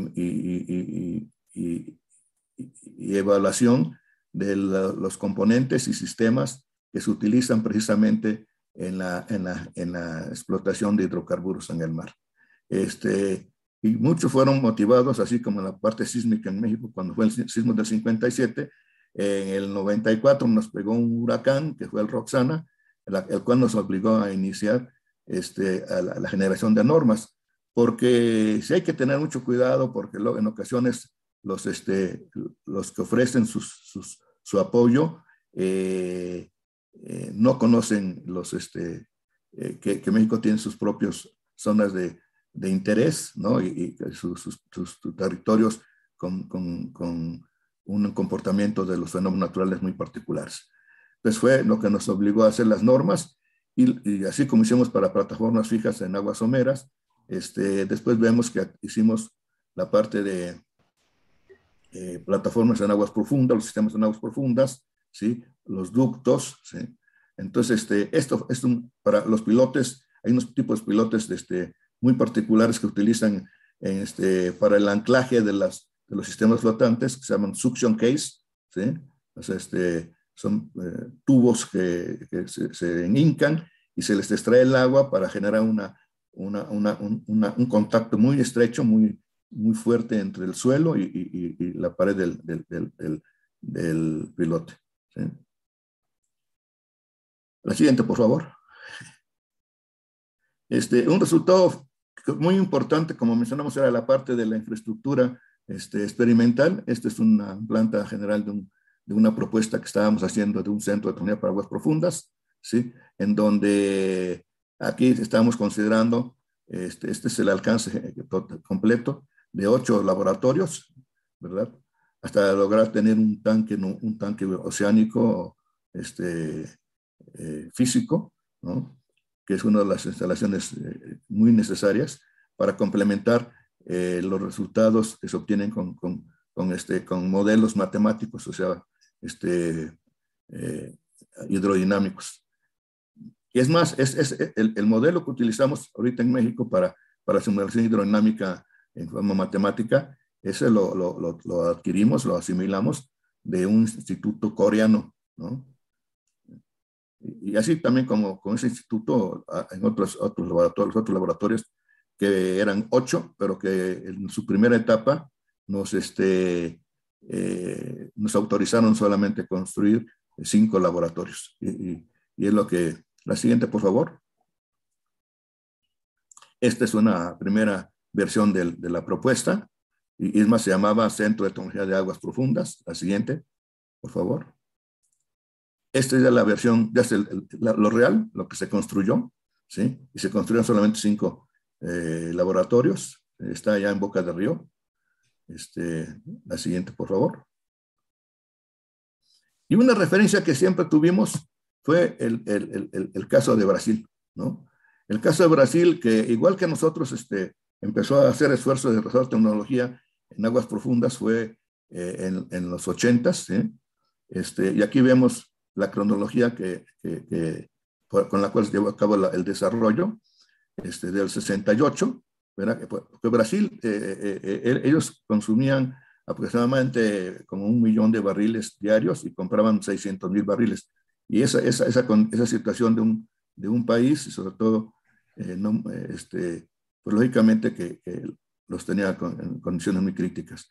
Entonces, una, es una, desde el 68 hasta el 85, este, con diferentes tipos de, de, sistemas y con un desarrollo de, tecnológico, ¿verdad? Este, es que llevaron a cabo su, su, su, su desarrollo tecnológico. Aquí se ve la costa de, Brasil y aquí está la zona de explotación en lo que es el campo de, el, el, los yacimientos de campo se le llama. El siguiente, por favor.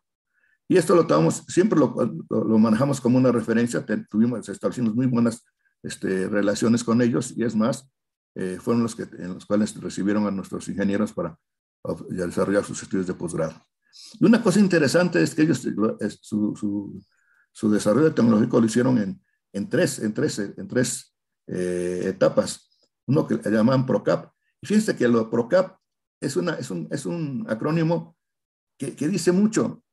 Unos pensaríamos es que desarrollaron tecnología. No, PROCAP quiere decir Programa de Capacitación. Lo primero que hicieron era a, este, capacitar a su personal en el país, en Brasil, y igual que nosotros, en Noruega, en, Francia, en, Inglaterra, ¿sí? en Estados Unidos. Después ya esos fueron seis años, ¿eh? y, para, y, para tirantes máximos de mil metros. Luego, en otros siete años, el PROCAP 2000 para tirantes máximos de 2000 metros. Y, y, y todos estos proyectos fueron eh, de, proyectos este, eh, multidisciplinarios, ¿qué quiere decir? Eran, eran proyectos para atacar ciertos problemas de, que se presentan en, en, en, la planeación, el desarrollo, en la operación de, los campos petroleros. Este, eh, y sin lugar a dudas que este ejemplo que has tomado eh, de desarrollo tecnológico con un caso exitoso nos marca un camino muy importante para la transición y la transformación del sector energético. Sí, sí, sí, ¿Te parece que pasemos a las preguntas y respuestas? ¿Cómo no? Yo ya es el último precisamente. Te agradezco muchísimo, como siempre, oírte nos lleva el tiempo porque siempre tienes mucho que decirnos. Ah, bien, ahí está. Entonces, ¿cómo este, la dinámica de ustedes, doctor Álvarez, eh, cómo lo manejen las preguntas, si primero las internas o las de las redes? Doctor Álvarez, no lo escuchamos. Pensé que lo había activado. No, te dice que normalmente pasamos primero las preguntas de la gente que está conectado por las plataformas y luego las de la gente por Zoom. No sé, Alejandra, si quieres empezar preguntas para la mesa redonda. Bien, bueno, entonces iniciamos con, eh, para el doctor David Morillón, eh, ¿qué energía renovable funcionará como mejor alternativa para México? ¿La solar, la eólica u otra renovable para llegar a cero emisiones? Yo, yo creo que tendríamos que hablar de regiones. El norte tiene un potencial de 8.000 watts por metro cuadrado, mientras Veracruz tiene menos de 4.000, que sin embargo es el doble de lo que tiene Alemania. Y tenemos las costas, que son muchas, y tenemos en la zona del viento, que se concentra el gran potencial en Oaxaca. Entonces sería regional y en función de eso el tipo de energía. Muy bien, la cuarta revolución industrial a nivel mundial, ¿qué tipo de energías renovables está requiriendo en mayor proporción? Rosa María, ¿te gustaría contestar o no está dirigida a nadie? A usted, bueno, la, doctora tiene. Bueno, nada más diría que no se puede hablar de que cuál energía renovable va a sustituir y va a proveer al mercado totalmente de energía. En realidad siempre tenemos que hablar de una canasta de energías, eh, dependiendo de la zona, dependiendo de los recursos, por ejemplo, en Dinamarca, pues no tienen geotermia, ¿no? Entonces tienen que explotar lo que tienen, lo que hay. Pero sí, yo creo que ese es un error porque en muchas ocasiones he oído eso de que, a ver, ¿cuál renovable puede sustituir los fósiles? Les digo, bueno, siempre hay que hablar de una, de una canasta de energías. Gracias.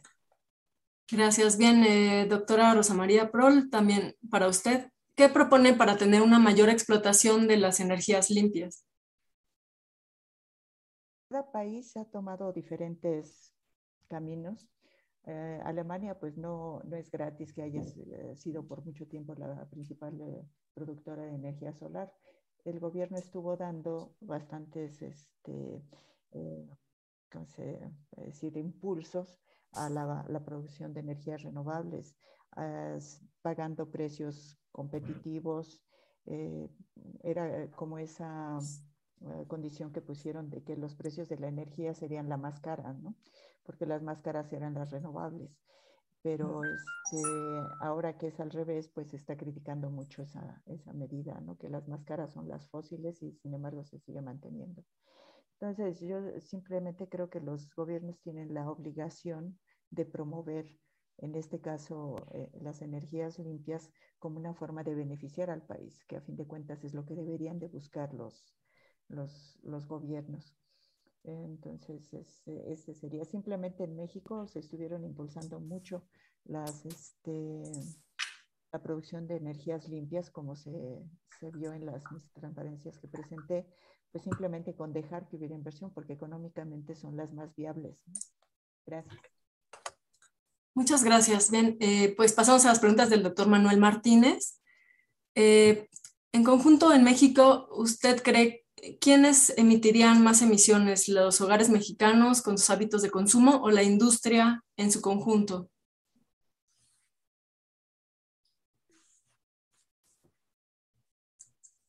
En mi opinión es la, la industria, eh, tomando en cuenta la definición de, de, hogares que no son edificaciones, ¿no? Eh, realmente el consumo eh, doméstico es mucho menor que el, que el industrial. Gracias. Eh, ¿Cuáles serían las habilidades mayormente requeridas en el campo laboral de las energías renovables? Eh, pues serían cuestiones de ingeniería mecánica, ingeniería eléctrica, eh, ingeniería química. Este, realmente esas son las áreas este, fundamentales de la ingeniería. estado sólido también es es muy importante. O sea que todas las, las áreas de ingeniería que se están, eh, que se llevan a, cabo, prácticamente todas tienen cabida en una, si llamamos, ingeniería en energías eh, renovables. Gracias. Eh, considera que la licenciatura en Ingeniería en Energías Renovables de la UNAM eh, tomó ejemplos de planes de estudio de otros países? Se hizo una, se hizo una búsqueda, pero en ese momento eh, realmente eh, había varias y las tuvimos que adecuar con las restricciones de presupuestales y restricciones de, de profesores, pero sí se, sí se hizo una, una búsqueda a, a nivel internacional. Bien, eh, última pregunta para el ingeniero Oscar Valle. ¿En México existe un programa de capacitación como el de Petrobras? No. El programa se estableció dentro, el, este, este sistema de capacitación se estableció dentro del programa de Desarrollo de Tecnología para Aguas Profundas que existía en el Instituto Mexicano del Petróleo. ¿sí? Ahí se estableció. Y por esa razón es que tuvimos bueno, una formación importante en las universidades que yo les comentaba, países. ¿sí? Lo que sí, sí les puedo decir que nosotros impulsamos la maestría eh, para sistemas flotantes en la Universidad Veracruzana con los compañeros eh, de ingeniería naval, ¿sí? con ellos se estableció ese, ese, ese, ese esa, esa, maestría, que se llama Ingeniería de Artefactos Navales. Seguramente el ingeniero Luciano Escalante este, lo conoció o lo conoce. No sé, si continúe. Bien, como última pregunta, eh, plantean si en el país, considerando su diversidad, eh, existe un plan integral para aprovechamiento de energías renovables para alguno de los ponentes. Rosa María, te veo con ganas de contestar. Sí, es que en realidad pues, los planes que se ven son más bien eh, para no desarrollar las energías renovables. ¿no? Este, en, en, realidad yo no veo un plan que se diga, por ejemplo, yo veo la pregunta de, de Demetrio de que quién, cómo, que quienes desarrollan en México las energías geotérmicas, CFE y Bravo Bravo. CFE en 60 años que lleva diciendo que está explotando la energía geotérmica, ha echado a andar cuatro campos, ¿sí? O sea que la friolera de 12 años por campo, bueno, más, un poco más, suponiendo Pate que estuvo un tiempo, serían cinco, pero, o sea, más de 10 años para explotar cada campo, Esa es una ineficiencia que debería darles vergüenza decir que ellos han promovido la, la, la energía geotérmica. Entonces, eh, en realidad, la, lo que se ha desarrollado la geotermia pues la han tenido así dominada, ellos tienen los mejores campos que asignados y no han hecho nada. Y las otras este, renovables que se han desarrollado ha sido porque ha habido empresas que dicen, oye, vale la pena, son económicamente viables, vamos a desarrollarlas. ¿sí? Pero si no, vamos a caer otra vez en el hoyo del monopolio de CFE, pues no se va a desarrollar nada. O sea, no hay un plan que diga, bueno, realmente vamos a desarrollar las energías renovables de las cuales tenemos mucho. ¿no? Era lo que quería decir y de pasada eh, contestar esa pregunta de, de que quiénes desarrollaron en México las energías geotérmicas. Bien, doctor Álvarez, entonces pasamos a las preguntas por Zoom. Me parece que primero el doctor Demetrio Santamaría tenía había unas cuestiones planteadas. Tengo aquí levantado primero Rolando de la Yata, lamentablemente luego pasaríamos en el orden que levantaron, así lo registran. Rolando, por favor. Gracias. En primer lugar, me gustaría felicitar a todos los conferencistas eh, por su interesante exposición. Este, mm, la, una de las eh, mitologías y leyendas griegas que más me gustan, eh, pues es la de Prometeo, donde los dioses lo, lo, castigan por regalar el fuego a los hombres. creo, y, y, el fuego actualmente, pues sí es la energía y el que tiene la energía, pues tiene el control.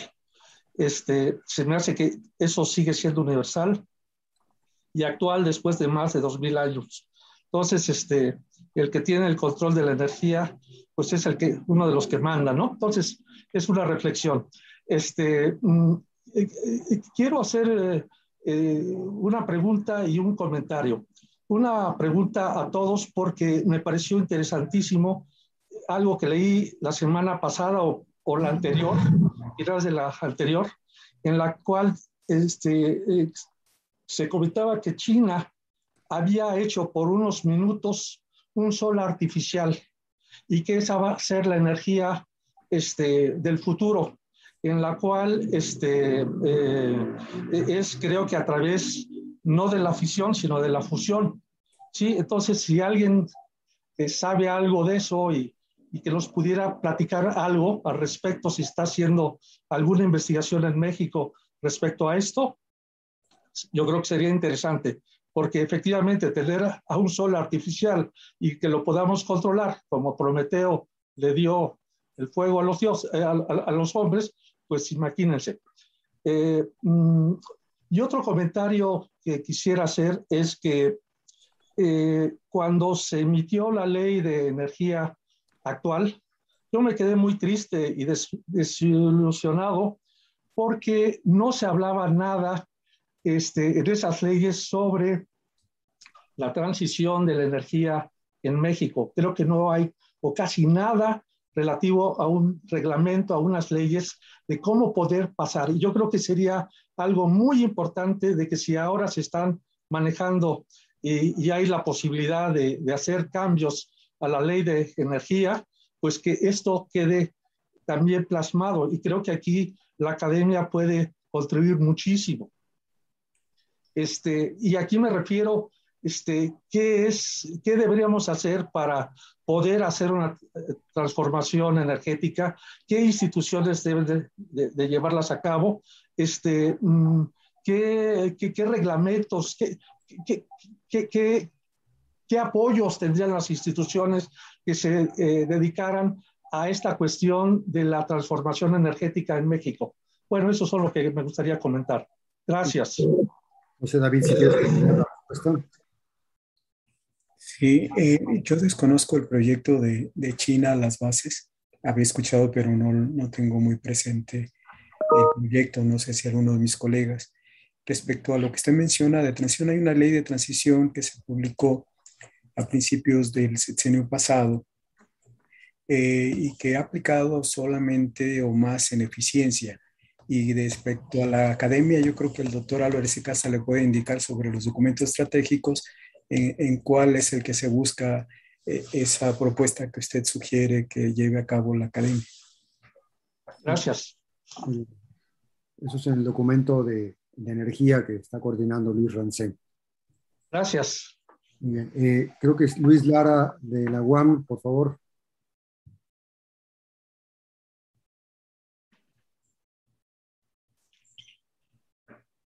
No se le escucha a Luis.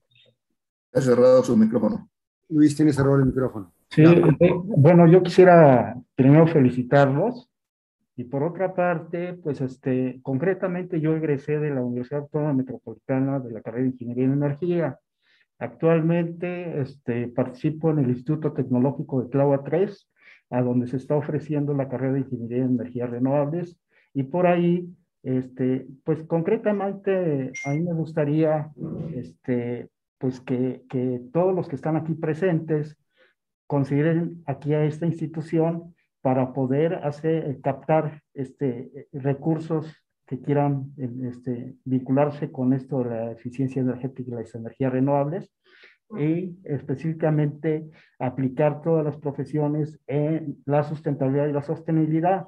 En la parte política yo no me quisiera meter, pero lo que sí quiero meterme con la, con la población en su conjunto, de ustedes los expertos, los profesionales, que socialicemos toda la información en el caso del desarrollo sustentable y el desarrollo sostenible, con el fin de que podemos avanzar de esa manera eh, concretamente en la eficiencia energética y las energías renovables.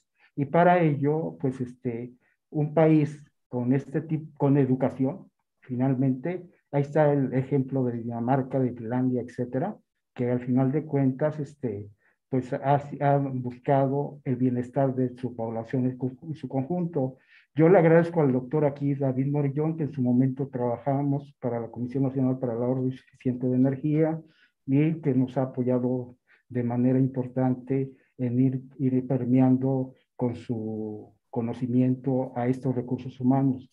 Ahí tenemos varios proyectos nosotros que están en, eh, que, han generado mis estudiantes, ¿ya? con el fin de, pues al final de cuentas se puede hacer un efecto multiplicador con las energías renovables, pero sí me queda muy claro que la eficiencia energética hay que hacerla, y no nada más en el sector industrial, sino en todos los sectores. Entonces, en este caso, pues este, tenemos esa experiencia y por obviamente eh, de manera externa tenemos la colaboración de expertos y de instituciones educativas para poder hacer esa cruzada que hagamos. Yo felicito a todos en general los ponentes, pero específicamente a Manuel Martínez, ¿verdad? Este, y a todos los demás, porque al final de cuentas hay que, hay que conocer los pros y los contras de, esta, de este tema, ¿no? Pero lo que sí es claro, lo que es bueno para México es bueno para la población y al final de cuentas eso es lo que se esperaría. En este caso yo lo, lo los conmino a que, este, pues obviamente si pueden difundir, por ejemplo, que aquí en el instituto se está dando esa carrera, y por otro lado, que podemos colaborar. O sea, ya tenemos ahorita alumnos eh, ya egresados. Yo estoy ahí del fundador desde hace más de 12 años. ¿ya? ya tenemos egresados, pero por otro lado, ahorita tenemos una cantidad importante de, de egresados, de, de personas que se están preparando ahí, que podamos hacer trabajo colaborativo. Eso es lo importante. Hacer equipos, participar como líderes y escucharnos todos para beneficiarnos este, la población en su conjunto. Y pues no, no tengo preguntas, ya las preguntas en su momento, si es que las puse, las puse aquí por, por el chat, pero pues este, gracias por la invitación y gracias por este, finalmente este, escucharme en este momento. Y los felicito a todos. Gracias. Gracias. Eh, Demetrio, por favor, si pudieras intervenir. Sí, muchas gracias. Em, bueno, eh, ya antes que nada los quiero felicitar, excelentes presentaciones y un panorama muy claro tocando diferentes aspectos. Y para no perder esto, ya Rosa María contestó parte de esto, pero viene dice, con base en sus presentaciones me surgen las siguientes dudas. Si México actualmente solo produce menos del 10% de las energías renovables, y se dice que eh, las privadas producen el 60% y CFE el 40% actualmente. Entonces, la energía renovable que produce la CFE de ese menos de 10%, dicen que es mayor tanto la parte geotérmica como la parte eh, hidrológica. Eh, entonces, la fotovoltaica y la este, eólica es mínimo. No han invertido mucho. ¿Qué ha pasado? Y en el Acuerdo de París que se firmó en septiembre de 2015, bueno, ya pasaron seis años que hizo México, en esos seis años. O es más, que ha hecho México en los pasados 20 años para fortalecer las energías renovables. Esto era eh, una de las dudas que tenía. pero tengo unas preguntas. Eh, ¿Cuántas empresas mexicanas tienen campos solares o fotovoltaicos? ¿Cuánta energía producen esas empresas mexicanas privadas? No las CFE y tampoco las transnacionales. ¿Cuáles son? Porque no conozco, seguramente hay, pero ¿cuánto producen y cuáles son? Y en base a lo, a lo que comentó Manuel, eh, ya se formaron ingenieros y demás. ¿Qué desarrollos tecnológicos han hecho los ingenieros mexicanos en energías renovables? Por ejemplo, ¿qué este, sistema solar eh, o fotovoltaico o, de eólico, qué turbinas han, han desarrollado? Si hay alguna marca en el mercado que tiene este 100% desarrollo mexicano o algo. Eh, es, es, esas son mis preguntas. Gracias. Eh, David, si quieres ordenar las respuestas. Sí, me gustaría que primero participara Manuel con los comentarios que considere. Sí, gracias. Eh, fue muy amplia lo que comentas, eh, Demetrio. Eh, los números no los tengo exactos en la memoria, ¿no? De, pero empresas que están asociadas en distintos grupos, ¿no? En México habrá más de 120 empresas dedicadas a cuestiones fotovoltaicas. Eh, las más importantes, las 15 más importantes, todas son subsidiarias de alguna empresa transnacional, ¿no? Eh, Iberdrola, Enel, este, varias compañías de Estados Unidos, las chinas, ¿no? Este, son, este, realmente eh, están tomando mucho auge, ¿no? Eh, las empresas, yo creo que tú, tú diste los, uh, los datos, ¿no? Eh, cuando había subastas de electricidad, pues cuando se aceptaron las subastas de electricidad, entonces aumentó muchísimo la generación y la generación estaba planteada este, para decenas de miles de megawatts con, uh, con subastas cuando entró este gobierno, pues canceló las, eh, las subastas y no ha apoyado nada en energía, eh, en ningún tipo de energía renovable, ¿no? Eh, lo que sea, se están planteando, pues tenemos este, cada, cada sexenio, este, distintas instituciones educativas nos unimos y le planteamos al, al gobierno distintas acciones para hacer mapas de ruta, ¿no? En el sexenio pasado, el Instituto de Energías Renovables, junto con el IMP y, eh, y, varias instituciones eh, de universidades públicas, pues presentamos, hicimos básicamente tres mapas de ruta. Este, yo estuve involucrado en tres mapas de ruta para ver cómo hacíamos este, la cadena este, productiva eh, de las energías eh, renovables, en particular en mi caso era la solar térmica y la solar fotovoltaica. Esos se quedaron en estudios, no lo retomó eh, dentro de la parte de los semíes eh, que, que, se mencionó, pues el solar se le dio 650 millones de pesos, creo que si le sumamos lo de los últimos años serían como 670 millones de pesos al semie solar mientras que a los CEMIE, eh, que le llamaron así, ¿no? Centros Mexicanos de, Innovación Energética, al de Aguas Profundas, no sé, Oscar, le habrán dado como, hay, hay uno del IMP que le dieron dos mil millones de dólares, ¿no?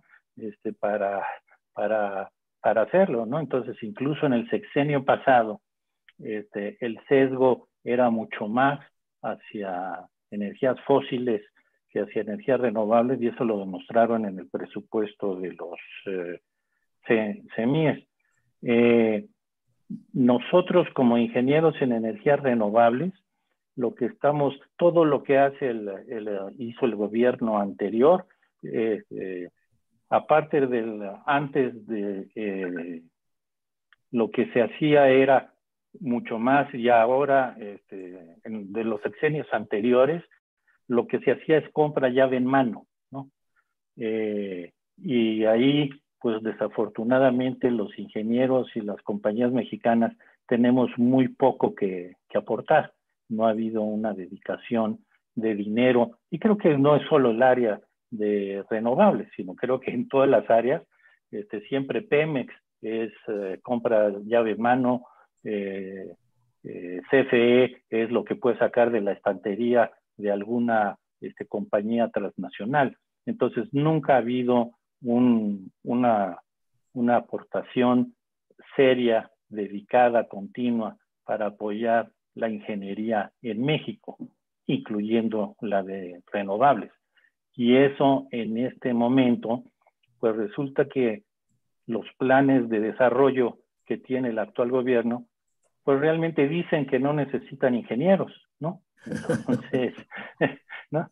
Entonces pues se puede hacer con cualquier este, técnico profesional todos los, uh, todos los desarrollos, ¿no? Entonces, antes estábamos mal y ahora este, seguimos mal como ingeniería como ingeniería mexicana, ¿no?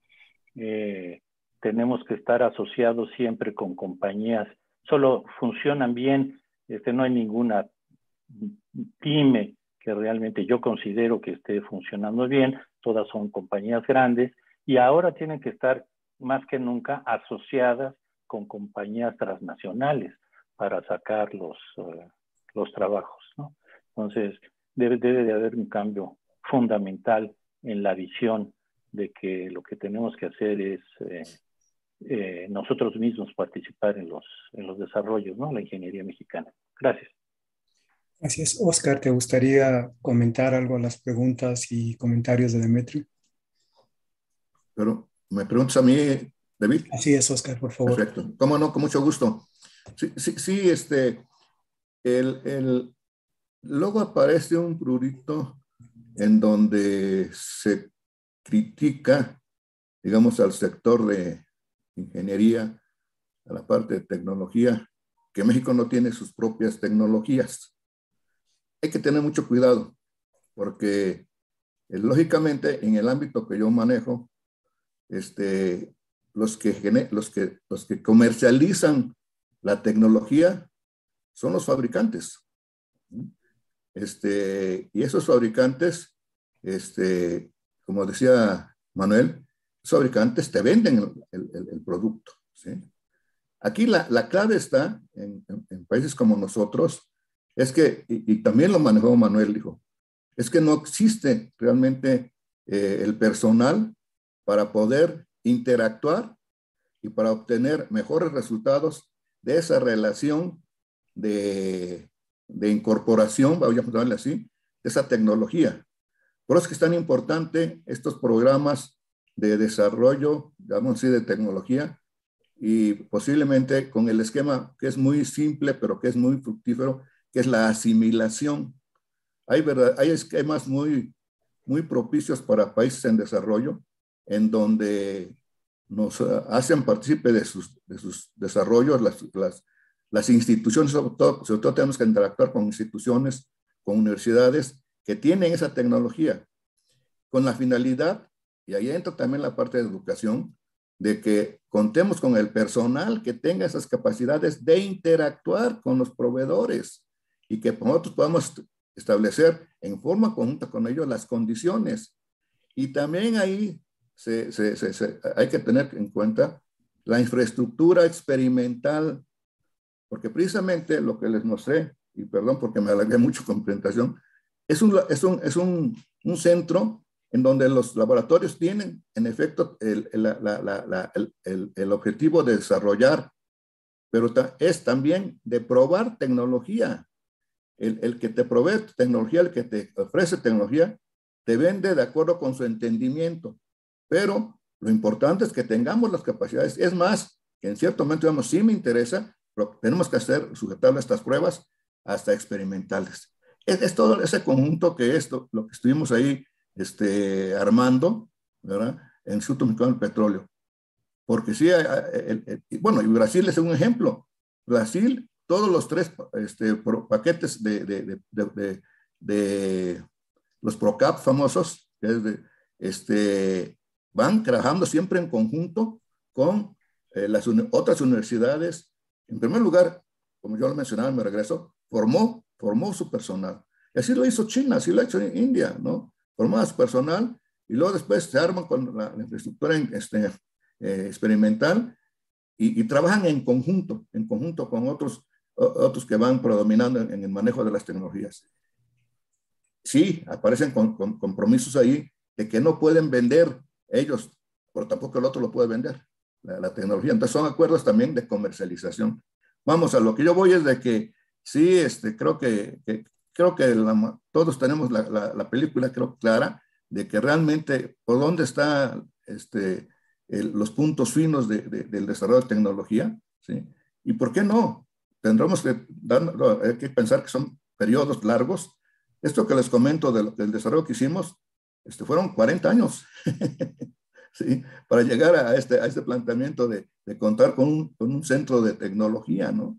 Pero, vamos, este, pero sí, sí, sí hay que tener mucho cuidado, pero no hay que perder el, el, la esperanza de, de, de, contar con el personal, pero todo el personal hay que capacitarlo, ¿sí? Y segundo, hacernos de infraestructura experimental. Gracias. ¿Te gustaría participar, Rosa Eh, bueno, yo estoy de acuerdo al 100% con lo, con lo que dijo Manuel. Realmente es muy difícil trabajar sin, recursos, sin ningún tipo de apoyo, eh, bueno, este, pero además algo que, yo quería mencionar y que no se ha tocado mucho, yo creo que el, el problema de un cambio en el sistema energético pasa por por, varias, este, por varios escalones. Uno de ellos es el, desperdicio de energía, o sea, casi el 50% de la energía que se produce se desperdicia. Y eso yo no sé si hacerlo con educación, con forzando a la gente a que no desperdicie energía o cómo se va a hacer, porque cuando tú ves que si se necesitan, no sé, 6.000 tera, terawatts en todo el mundo, pero con el 50% que no se desperdiciara, bajaría muchísimo el consumo y, eh, por ejemplo, esos, esos números que pone Manuel, pues son muy interesantes y tú ves, bueno, se necesitarían trillones de, dólares para, para lograrlo, pero si, si atacáramos también la parte de la, del desperdicio de energía, igual que de alimentos y de agua y todo, ¿no? Pero digamos, aquí estamos hablando de energía, yo creo que eso nos ayudaría bastante a lograr las metas. La otra cosa es la, la tecnología, que la eficiencia para producir la electricidad es, es, es, es muy, muy baja, ¿no? Entonces, seguir trabajando en mejorar la, la, la eficiencia de, de, producción de energía y, y, yo creo que con esas dos partes eh, se, se, lograría un, un, cambio importante.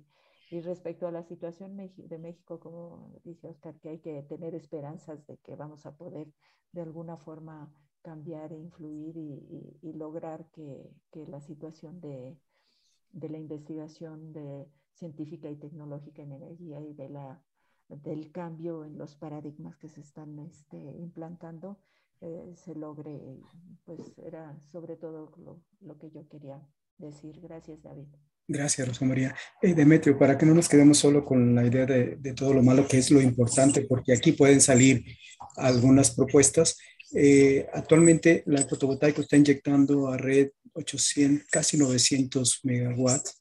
En eólica tenemos el doble.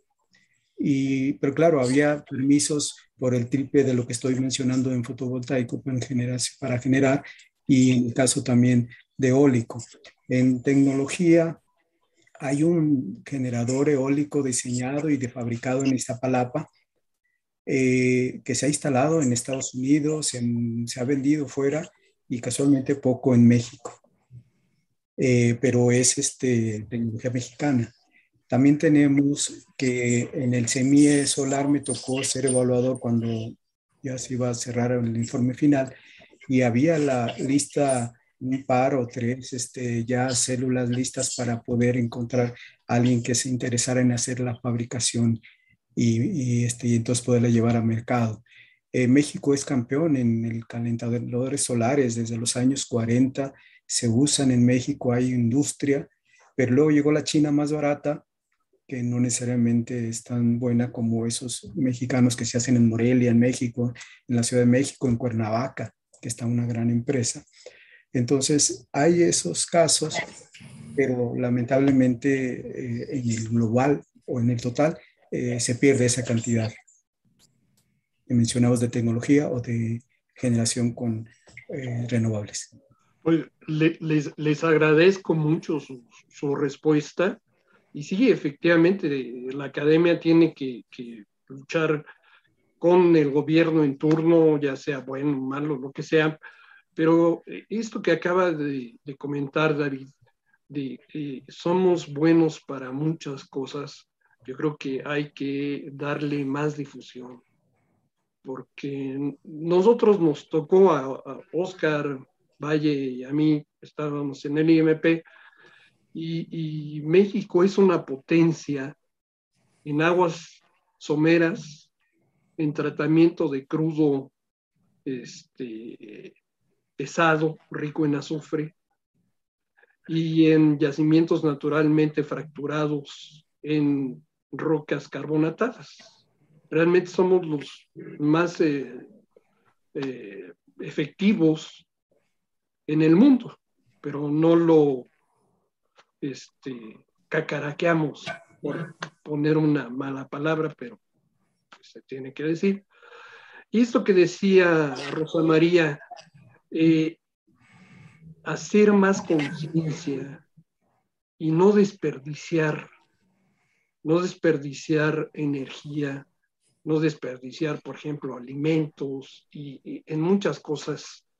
El, país no aguante esa, pero el mundo tampoco. O sea, somos como muy consumistas para muchas cosas. Y si hacemos conciencia entre todos, pero sobre todo nos hacemos fuertes como academia para empezar a que nos escuchen, en base a resultados, lo que está haciendo Luis con todos esos proyectos y estos este, foros de discusión, pues es lo que eh, apoya mucho a la ingeniería. Hay que darle mucho más difusión a este tipo de cosas. Se los agradezco de verdad.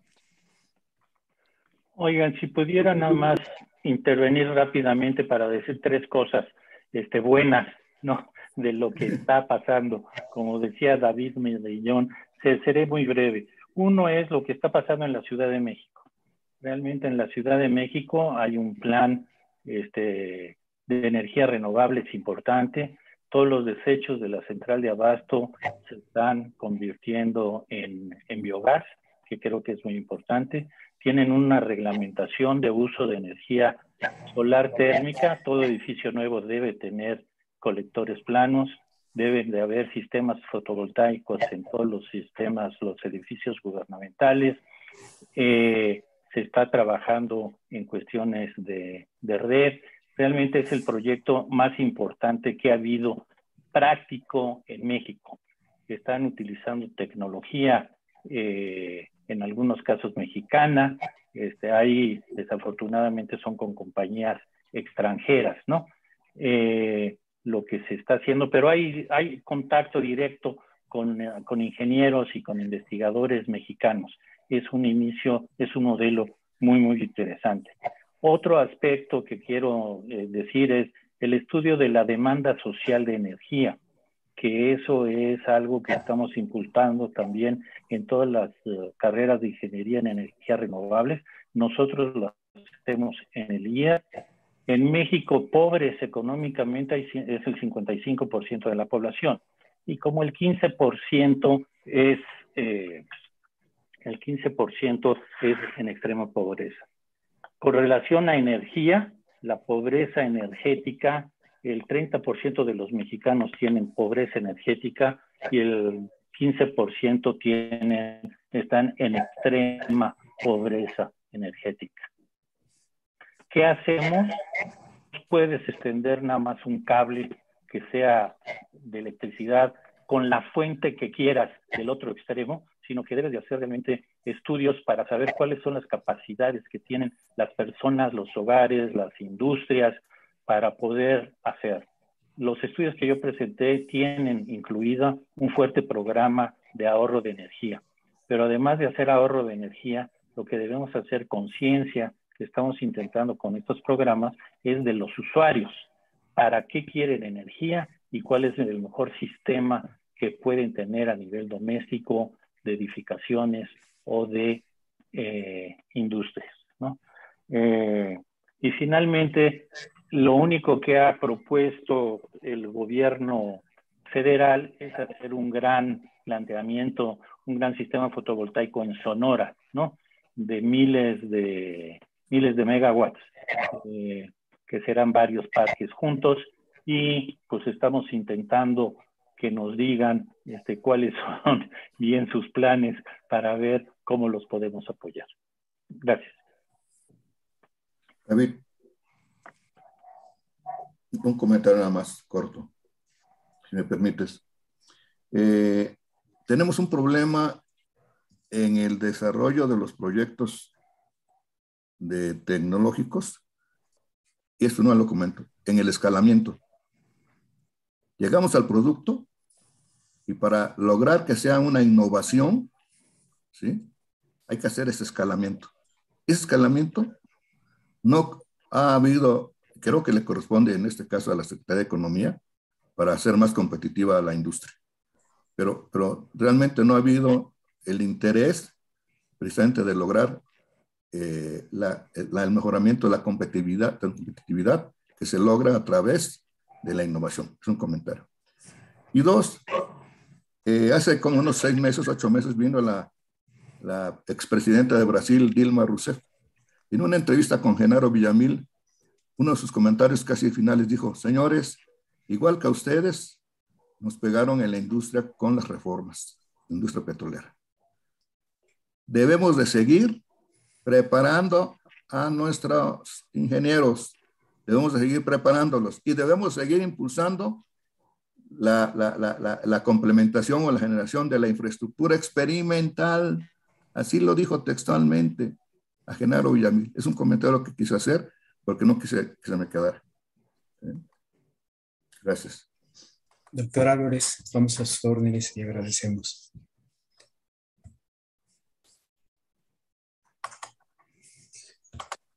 Su micrófono, doctor, por favor.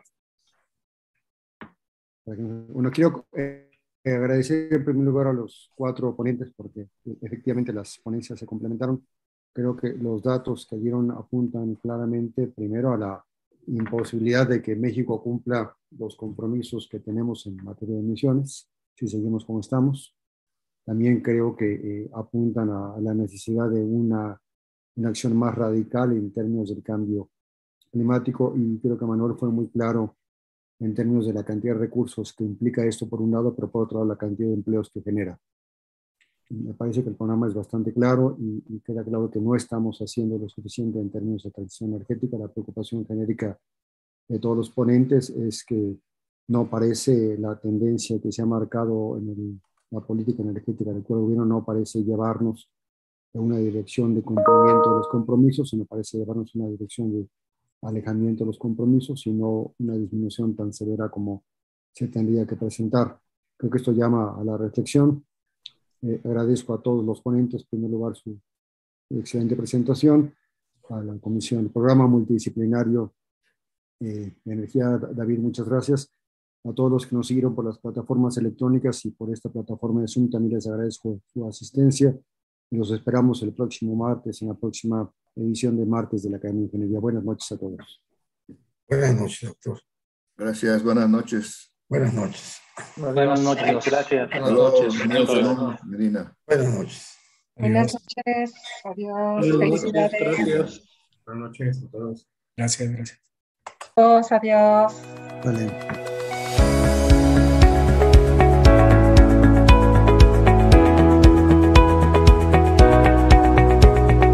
Puedes encontrar los martes de la Academia de Ingeniería, en YouTube, Facebook, en nuestra página ai.org.mx y en Spotify.